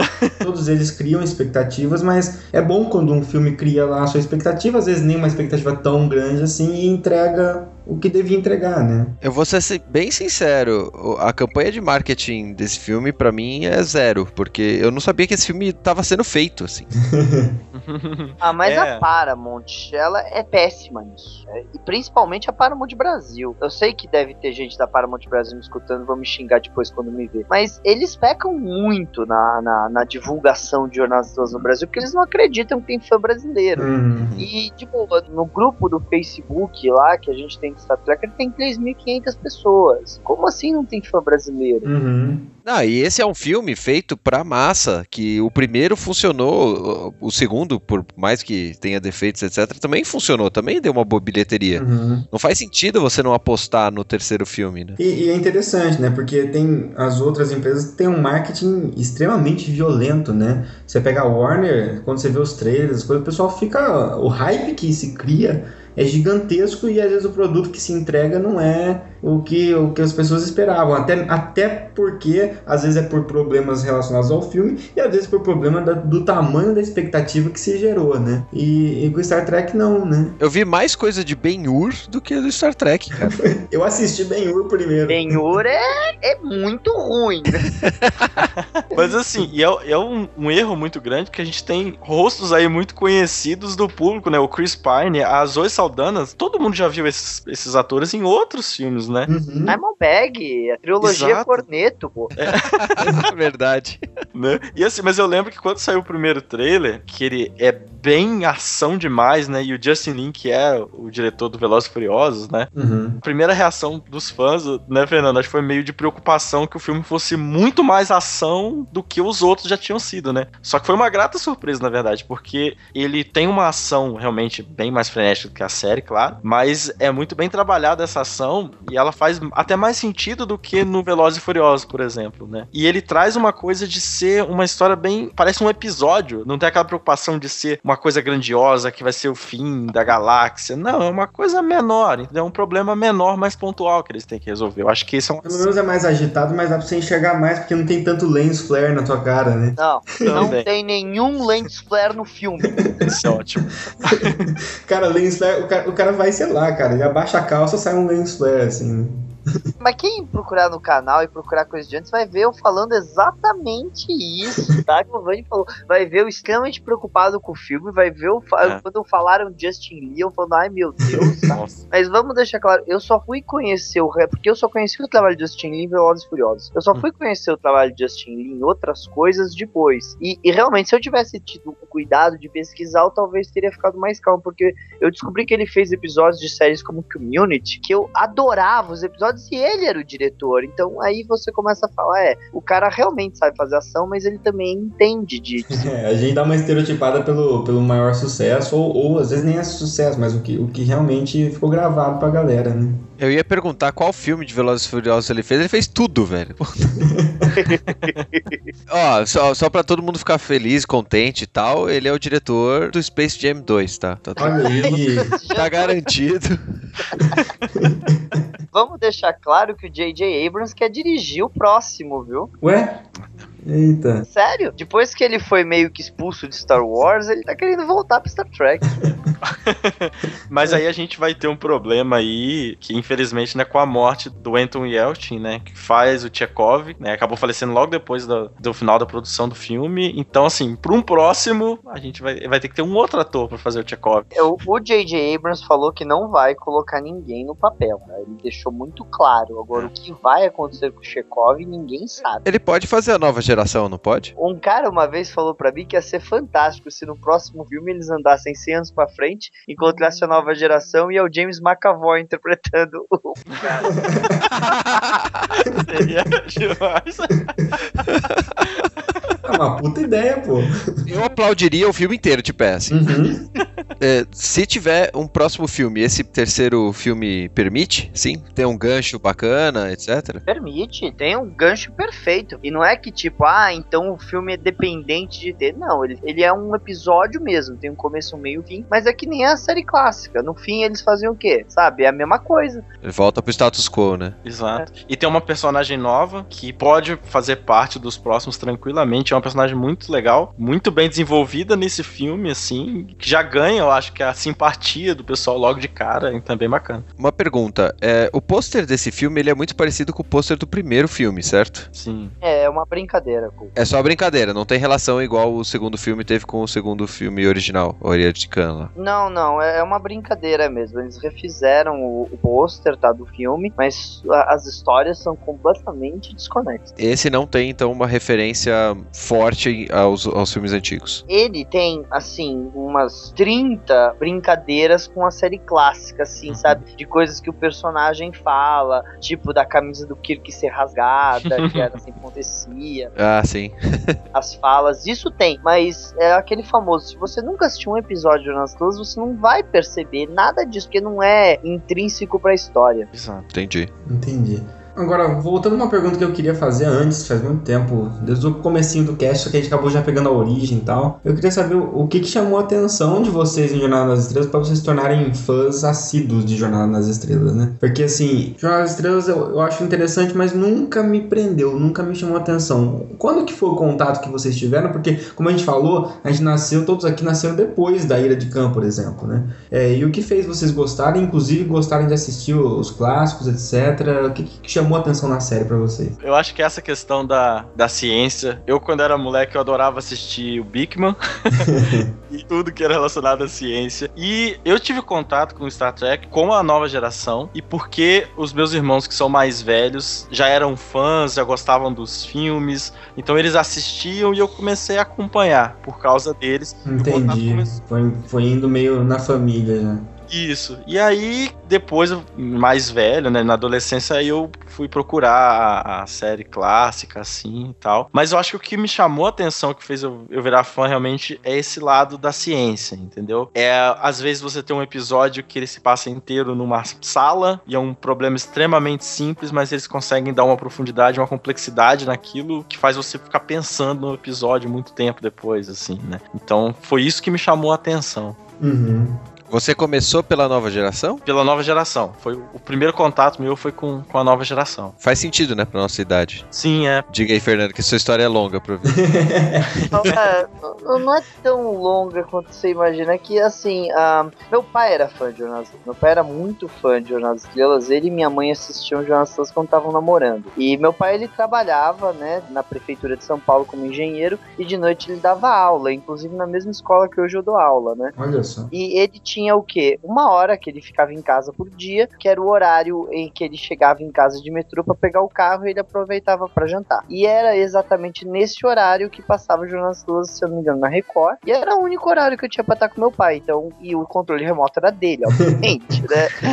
Então era o horário que eu sentava pra ver com o meu pai Jornada nas Estrelas. E quando a gente descobriu que o Sulo vinha pro Brasil, a gente conseguiu descobrir umas convenções e virou tipo um ritual nosso. Quando na minha adolescência, que de ir em convenções de Jornada das Estrelas, tinha quatro convenções da Festa Solar Brasil por ano, a gente ia. Assim, hoje meu pai não vai mais, né? já faz algum tempo que ele tá meio que parado nisso. Uhum. E eu assumi a, a- brincadeira. E, e eu espelhei muito da minha personalidade no Capitão Kirk. Isso eu, eu percebo isso, sabe? Porque eu tinha uma fascinação pela, pela ideia do herói, personagem principal, o cara jovem que chegou lá cedo e tal. E isso sempre me, me, me, me colocou muito pra mim. Pô, legal demais. É interessante, né? Os dois casos aqui de pessoas muito fãs e que tem algo, inclusive, familiar, né? Passou realmente de geração para geração. Isso é bacana. Por aí também a gente dá pra ver, não dá pra negar, né? A importância do Star Trek. Eu sempre falo, né? Eu brinco muito porque eu gosto muito de Star Wars e não conheço quase nada de Star Trek, então eu sempre fico brincando, né? O Giovanni o tempo inteiro me aguenta ali, né? Sim. A gente fica trocando alfinetada com essas coisas, né? Mas não dá pra. É inegável, né? O quanto que Star Trek. Eu acho que o impacto de Star Trek, de modo geral, ele é, ele é maior. Só que ele tá mais. É, dissolvido e permeado né, na, na sociedade do que o Star Wars, que tá, tem um impacto muito forte enquanto Star Wars, né? A Star Wars tem um impacto inegável, né? Porque virou. a Jedi virou uma religião oficial em muitos países. Mas é interessante ver a relação dos dois, porque a gente sabe muito bem que Jornada das jamais teria ido pro cinema do jeito que foi se Star Wars não tivesse estourado. Uhum. Uhum. E, e a ingestão de dinheiro que teve no, no primeiro filme foi por causa do Star Wars. E o George Lucas falou para um documentário chamado Trek Nation que ele jamais ia ter conseguido vender a ideia de Star Wars se uma série chamada Star Trek antes não tivesse é, colocado no caminho. Então eles têm uma. É uma baita simbiose, né? Se for ver. É, não tem como, como negar que apesar de serem coisas completamente diferentes, que sempre que alguém chega para mim e fala é tudo igual, eu morro um pouco. Aí, aí sim, eu acho que isso vai deixar putos todos os fãs, né? É aí que os fãs se unem realmente, né? O inimigo comum é aquele que fala que é tudo igual, né? É, é a comparação que eu faço. Você chegar pra mim e falar que Star Wars e Star Trek é tudo igual, que tem Star no nome, é falar que Corinthians e Palmeiras é a mesma coisa que joga futebol, entendeu? Aham. É complicado você fazer uma coisa dessa. É, e aí Corinthians e Palmeiras são mais parecidos que Star Wars que Star Trek. É. Faz sentido.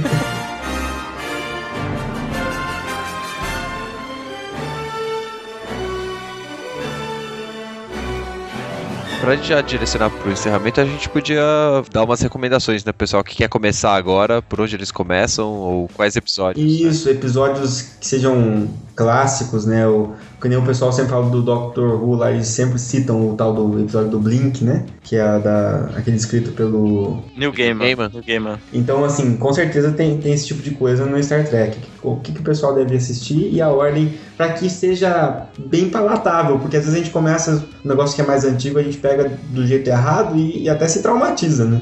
É basicamente o meu caso, porque na época que passava na, na manchete, sei lá o que que era, eu fui tentar assistir e pra mim era uma tortura. Ah, mas Renato, você pegou a pior temporada, porque se você pegou a época que passava manchete, você pegou a primeira temporada. E é uma porcaria. É, então. Se eu assistir hoje, eu provavelmente consigo enxergar o valor dela, mas antes eu não conseguia enxergar. Eu era uma criança assistindo, né? Não tem como. Uhum. Então agora, agora os ouvintes pegam um papelzinho aí para anotar as indicações. O que eu recomendo é você assistir assim. Se você for querer assistir mesmo todos os episódios, assiste Jonas Plus Enterprise antes, por causa que se passa antes e tem efeitos mais especiais. Uhum. Agora, se você tá querendo assistir pra conhecer Jonas Estrelas, aí você vai ter que começar pela série clássica, né? Uhum. Não tem muito como fugir. E, e aí, é Cidade à Beira da Eternidade, que é o maior e melhor episódio de todos os tempos de Jornada das Estrelas. É incrível, é incrível realmente isso. Tem também um que eu recomendo que seria O Caminho para Babel, que, que mostra o pai do Spock, o relacionamento dele com a mãe, e tem piratas orianos e tal. É bem legal também pra assistir, pra situar no universo de Jornada das Estrelas. Uhum. Esses episódios que vocês estão citando, é possível ah, o ouvinte aqui assistir sem um- uma prévia, se assistir os outros, por exemplo? Sim, sim. série original, ela é completamente separada, assim. Cada episódio conta o coisa e acabou. Não- Tipo CSI, assim. Isso, isso. E o bom é que estão todos na Netflix, né? Olha aí. E um outro episódio da série clássica bom pra assistir vai ser o episódio do Khan, né? O Semente do Espaço. Só por ter a introdução do Khan, porque depois, quando você for assistir o filme A Ira de Khan, você vai ter a ligação emocional com a história. Boa. Legal, legal. Eu gosto também do Mirror Mirror, que é um episódio que tem nesse universo espelho, que é onde você tem o Spock mal de cavanhaque. eu, eu acho muito divertido esse, esse episódio. Que tem até a zoeira no Futurama, né? Exato. A zoeira do Futurama é fantástica. Aliás, todas as zoeiras de Futurama com Star Trek, as zoeiras de Family Guy com Star Trek, são É. todas muito boas. Tem um episódio. Aí acho que é da nova geração que o, o Picard fica na, dentro do holograma? Como que é o negócio? Que, que o pessoal fala bastante desse, desse episódio. Na nova geração tem alguns episódios que valem muito a pena. O, o primeiro episódio que eu vou recomendar vai ser é, A Medida de um Homem, The Measure of a Man, que é quando o Data é julgado para decidirem se ele tá vivo ou não. O episódio é simplesmente lindo. Cu- Curioso, né? Estilo Asimov mesmo. É. Totalmente. E você tem uma discussão entre o Patrick Stewart e a Whoopi Goldberg sobre racismo e escravidão. Caramba, legal. Aí você vai ter o melhor de dois mundos, que é o famoso episódio dos Borgs, de duas partes, tá? Que Uhum. deve ser um dos outros pontos altos da franquia inteira. E Sim. você tem também o episódio da flauta, né? Que é esse que eu acho que o Renato comentou, que se chama Inner Light, né? A luz interna, que o Picard em um episódio vive uma vida inteira em outro lugar. Ele descobre. Quem conhece o Capitão Picard, ele sabe que ele é um cara duro, frio, que nunca teve família. E ele, ele é um episódio que ele vive outra vida e ele tem uma família, ele tem filhos. E o final, a realização, a realização dele descobrir o que ele estava perdendo na vida dele é, é muito bonito. E o filho dele é interpretado pelo filho dele. E o filho dele é um bom ator? Não, mas Toda vez que colocam o filho de alguém pra fazer esses papéis, dá merda, né? Tipo, Poderoso Chefão, Um abraço aí pro Will Smith aí. é, o Will Smith. E agora que o Fernando falou do holodeck na nova geração, ele abre possibilidades de episódios de situações incríveis, assim, né? Que você pode ter uma realidade completamente diferente ali. E é fantástico. Tem um episódio que eles vão, vão resolver um caso do, do Sherlock Holmes, né? E aí o personagem, o Dr. Moriarty, ele se toca de que ele é uma inteligência artificial e que aquilo é uma simulação. E aí gera uma, uma discussão de agora, essa inteligência artificial que nós criamos, ela passa a ser viva ou não, porque ela tem, inclusive, consciência do que ela é. É muito bacana também. ah, sim, ele fala, penso logo existo. Exato. Isso é bem, bem Black Mirror, né? Essas reflexões do Black Mirror hoje em dia, assim, na, na série também, né? Sim. Em Deep Space Nine, eu vou recomendar dois episódios de Deep Space Nine. Um vai ser mais problemas com pingos, que eles fazem com a mesma tecnologia do Forrest Gump, o crossover entre a tripulação do Capitão Cisco e a tripulação do Capitão Kirk, jovem. Legal. E é um dos melhores episódios na série de todos os tempos. Legal. E o segundo se chama The Pale Moonlight, que é um episódio de guerra que tá contando uma intriga de assassinato e espionagem para trazer os romulanos pro lado da Federação na guerra. E o episódio é sombrio, é totalmente dark e é fantástico. Bacana, bacana. Ari era algum do Deep Space Nine? Ou... Da Deep Space Nine, eu ia recomendar exatamente esse que é o do, do que usa a tecnologia do Forrest Gump, porque tem até a brincadeira dos Klingon que são diferentes, né? Porque pega as imagens do original e eles falam, mas o que é aquilo? Não, isso é um momento da nossa, nossa história que a gente prefere esquecer e tal, e dá uma desconversada, é bem bacana. assim. Voyager. Voyager vai ter também dois que eu vou recomendar que vai ser. Um é o famoso episódio do Capitão Sulu, que vai mostrar o Tuvok, lembrando quando ele era jovem, porque o Tuvok tem mais de 100 anos de idade. Ele é um vulcano também que tem mais de 100 anos de idade. Ele vai lembrar quando ele era jovem, nos seus 20 anos, ele servia com o Sulu, né? Que o Sulu era capitão. E se passa durante o filme 6, o, o episódio. Hum, E é bem legalzinho. Então, eram dois episódios que tinha pra comemorar os 30 anos de Jonas Stewart. Um era esse dos pingos de Space Nine e o outro era esse do Sulu na, na Voyager. E o outro é Scorpion, que é quando que eles fazem basicamente o episódio com os Borgs, que aí você vai ter traição, Borg, cubo voando, É, é, muito legal. É, os Borg, sempre que eles aparecem, são incríveis, né? Porque, assim, é uma ideia muito legal de uma raça que ela é meio orgânica, mas ela é uma inteligência artificial e ela acaba incorporando tudo que ela encontra, né? Então, a ideia é um inimigo que é impossível de vencer. E ele É, eles realmente são- é inimigo. Eles são tipo zumbis tecnológicos, sabe? Zumbis espaciais tecnológicos, é meio louco. Tipo, um zumbi se te morde, você vira zumbi. Se um Borg encosta em você, você vira Borg. Interessante. E se você dá um tiro, você dá dois tiros, no terceiro tiro ele já aprendeu a se defender daquilo e ele já transmitiu isso para todos os Borg. Tipo um Cavaleiro Zodíaco, assim. É, você não pode usar o golpe duas vezes. Exatamente.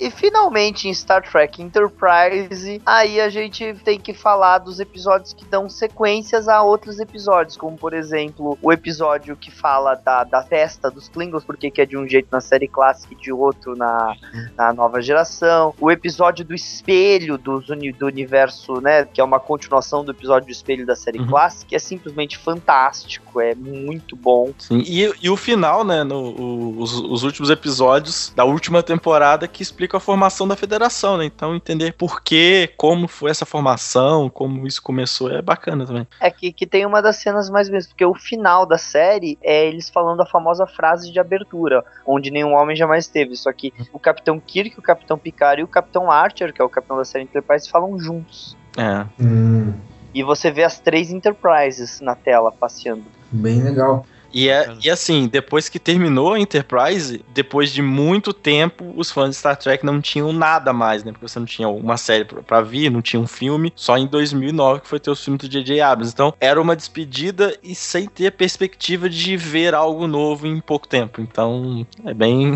bem marcante, assim, realmente. Até o nome dos episódios é sugestivo, porque o primeiro episódio vendido de Jonas Claus é Onde Nenhum Homem Jamais Esteve. Hum, E Sim. o nome desse episódio é Essas Foram as Viagens. Então, tipo, são duas coisas que estão na frase, né?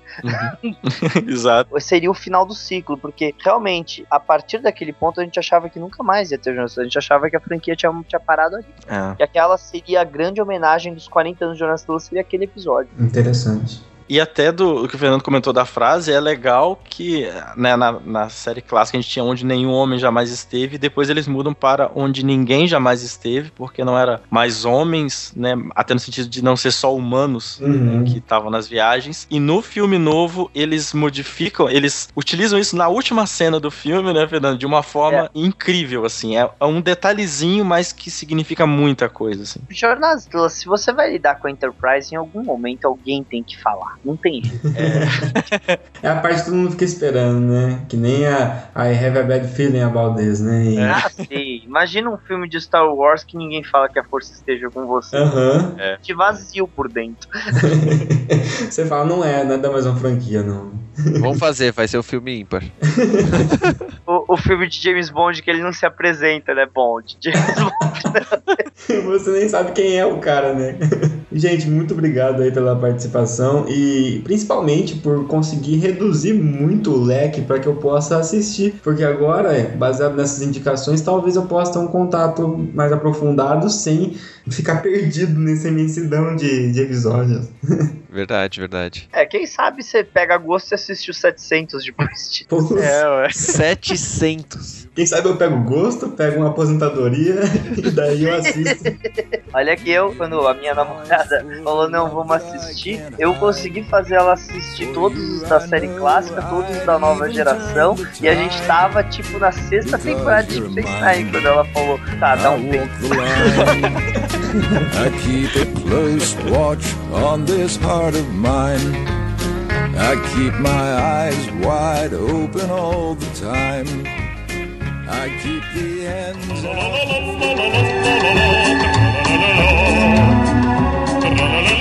Bom, Caio, estamos aqui, chegamos inteiros. Tá faltando algum pedaço aí ou o Scott transportou a gente direitinho aqui pra sessão de e-mails? Não, cara, tá tudo bem, cara. Acho que faltou só uns pedaços de roupa mesmo, mas pelo menos eu tô inteiro. Ah, mas a roupa é tranquilo, vem dos tiros de laser que os caras dão na gente. Exatamente. Mas a gente tá aqui pra ler os comentários, né, que o pessoal fez sobre o programa de desenvolvimento de um AAA, certo? Nosso especialíssimo convidado, né, cara? Giliard aí, contribuiu bastante. Exatamente. Antes da gente ler os comentários aqui, Caio, qual é o recado que a gente tem pra completar aqui? Então, nós vamos dar mais uma vez o recadinho dos nossos amigos da Nuvem, Renatovski. Bem, Os caras lá do céu que nos fazem sonhar sempre com seus descontos e preços maravilhosos. e joguinhos, muitos joguinhos marotos. Exatamente, meus queridos. Eles estão fazendo várias promoções aí durante esse mês de vários diversos joguinhos, né? Tivemos aí de Assassin's Creed recentemente, tivemos de Dark Souls, Dragon Ball. Em breve terão mais aí nos finais de semana. E vocês podem aproveitar esse descontão desses games e ainda aplicar mais 10% de desconto com o nosso cupom exclusivo, Renatovski. Sim, você tem que ir lá na hora de finalizar sua compra e colocar meia lua na nuvem no campinho do cupom lá, né, de desconto. E você ganha 10%. Olha só que bonito. É muito lindo isso, cara. E não se esqueçam que é tudo junto e em caixa alta, meus amigos, pra poder dar certo. Então, se o jogo custa 100 reais no preço normal, a nuvem está com aquela promoção maravilhosa, 75%, ele sai por 25 reais, certo, Caio? Exatamente, meus queridos. Olha aí. Aí você joga 10% em cima, ele sai por 22,50, cara. E como é digital, não tem frete. Exatamente, porque eles trabalham com jogos digitais pra PC Mac e Linux, então acabou, entendeu? Chega no mesmo dia. Olha que bonito. Então é isso aí, meus amigos. Comprem lá na nuvem.com. Bom, recadinhos. Nós temos quatro comentários aqui no site, certo? No Meia Lua. Não temos nenhum comentário no Deviante. Shame on you, Deviantes. Mas vamos lá. Primeiro comentário da Laura Giordani, que já gravou Costelas Hidromel comigo e com o Verta. Sim, exatamente. Já comentou outras vezes aqui também nos nossos casts, né? Olá, pessoas do Meia Lua. Gostaria de agradecer e mandar um seus filhos da puta pro Caio Nobre e Guilherme Vertamati. Especialmente por Vertamati. Ai. Já que ela conhece ele. Sim. Só que ela tá falando, Caio, aqui, obviamente pra vocês dois, por conta do Melocast 103 de God of War. Ai, que delícia, o Mencal Albino me pega. Em uma bela e recente sexta-feira de manhã, eu estava a caminho da minha aula e aguardava o ônibus para chegar até a universidade ouvindo o podcast mencionado anteriormente, o 103. Indo sozinha, feito uma maluca. Até aí, tudo bem, podcast, né? Sim. God of War é um dos meus jogos favoritos e o cast estava ótimo. Ai, que delícia, Laura!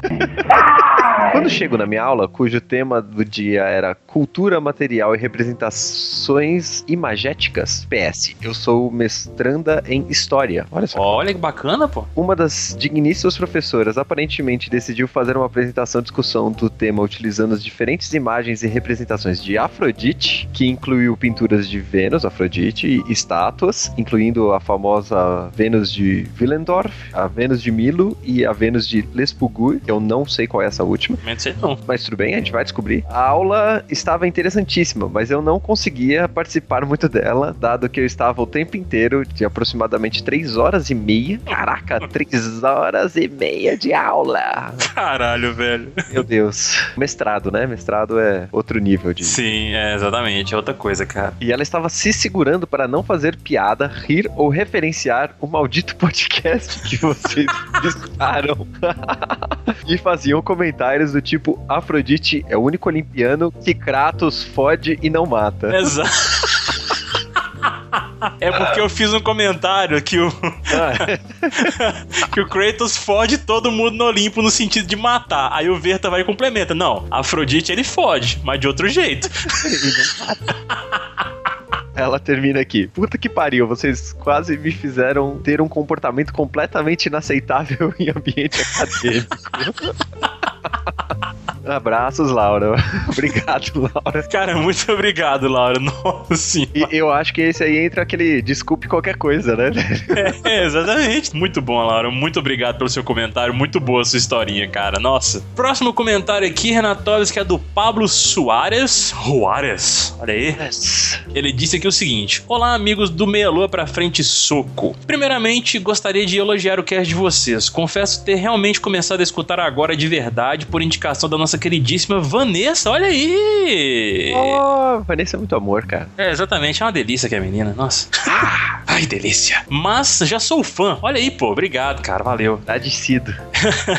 Sobre o desenvolvimento de jogos, realmente não é fácil. Há pouco tempo comecei a estudar a Unity 3D, olha aí. E cada passo que eu tinha que dar em minha aventura, precisei aprender mais e mais sobre programação, lógica e modelagem. Acabei descobrindo que é impossível fazer algo amador sozinho. Quem dirá jogos AAA? Cara, sem dúvida, né? Tem precisa de uma equipe gigantesca especializada em cada área ali que você precisa trabalhar em um jogo, né? Não é impossível, mas você vai ficar louco, igual o Fish do, PES. Ficar loucão. Ou igual o cara do Braid, que eu esqueci o nome. Só gente maluca faz jogo sozinho, cara. Realmente temos que louvar os heróis que desenvolvem um Last of Us ou games gigantes como GTA ou Skyrim. Sem mais, e obrigado por existirem e aguardando mais episódios. Pô, cara, a gente que agradece pelo apoio ainda, Renatovski. Sim, com certeza. Eu sei que é meio chato às vezes, mas se você quiser ouvir mais coisas e não tiver chego ainda, você pode ir pra trás. Exato. Feed tem bastante coisa. É, cara, tem tema pra caramba aí pra você se deliciar aí, ouvir muita coisa interessante que a gente já chegou a gravar. E ouvir nossos primeiros podcasts são ruins pra caralho também. Tem uns bons lá atrás. Tem umas maluquices, tipo Paperboy, que estão no meio do caminho aí, então... É, exatamente. Por conta e risco. Muito obrigado, meu caro Pablo. Comente mais, cara. Muito bom saber que a Vanessa te indicou aí que você tá gostando do conteúdo. Então esperamos mais comentários aqui então, hein? E a gente tem dois comentários mais curtinhos agora, né, Caio? Um do Sim. Francisco da Chagas, que ele comenta: E eu achando que trabalhar no FIFA era fácil. Você tava achando que era só montar o campo, colocar bonequinho lá dentro e fazer chutando as bolas, né? É.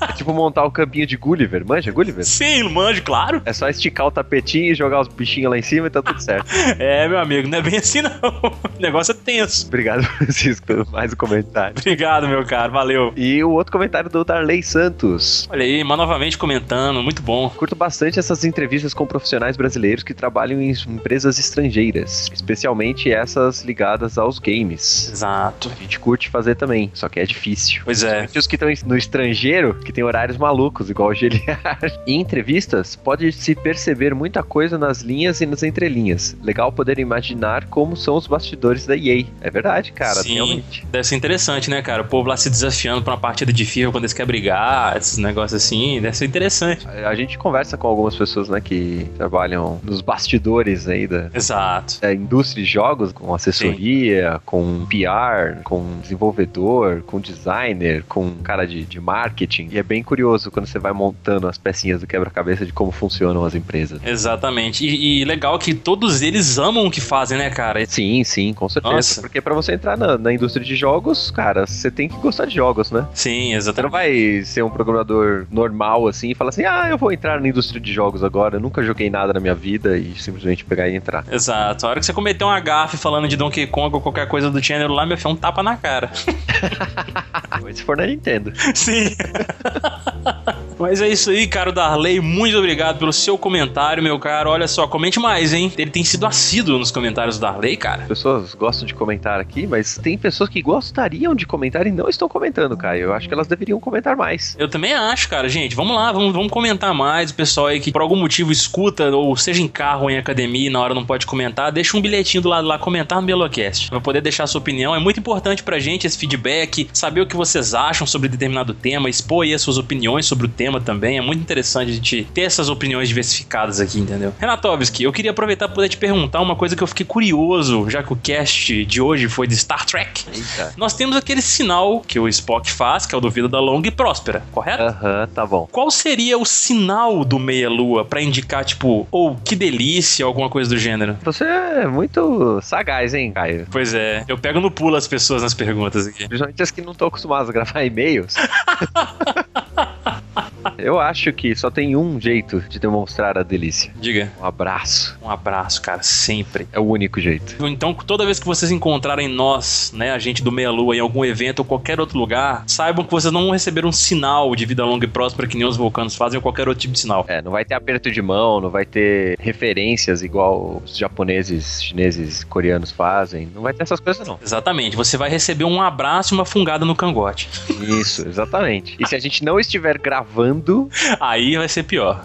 é, estejam preparados. Exatamente, vai ser muita delícia, gente. É um verde muito gostoso aqui. Se vocês estão ouvindo esse programa na quinta-feira, prestem atenção que na sexta-feira a gente vai ficar fazendo uns tweets muito loucos pra recomendar podcast, certo, Caio? Porque tá rolando o Podcast Friday, cara. Exatamente, meus queridos. Então fiquem ligados lá no Twitter, assim, a gente vai fazer uma comoção gigantesca aí do não só do Meia Lua, mas dos nossos amigos podcasters também, né, Renatovski? Exatamente. Inclusive de podcasters que podem vir aqui gravar com a gente, certo, Caio? Tem Exato. gente que tá devendo convidar, né? Exatamente. Em breve teremos convidados especiais de outros podcasts, inclusive, realmente, muito bom. E se vocês têm podcasts pra recomendar, na sexta-feira recomendem, cara. Coloca lá a hashtag Podcast Friday no Twitter ou no Facebook que seja, ou puxa o seu amigo pela orelha e coloca o fone de ouvido na orelha dele. Faz Sim. alguma coisa assim, cara. Divulgue podcast, porque podcast é uma mídia legal, cara. É uma mídia interessante porque você pode ouvir em qualquer lugar, você pode em a qualquer momento do dia que você estiver ocioso, indo, pro trabalho, indo academia, qualquer lugar, cara. E é uma maneira de disseminar conhecimento que é muito legal, né, Renatovski? Com certeza. E sempre indique o Belocast.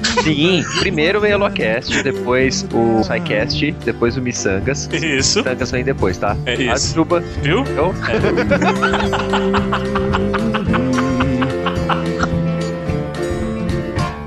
Don't take your love to town.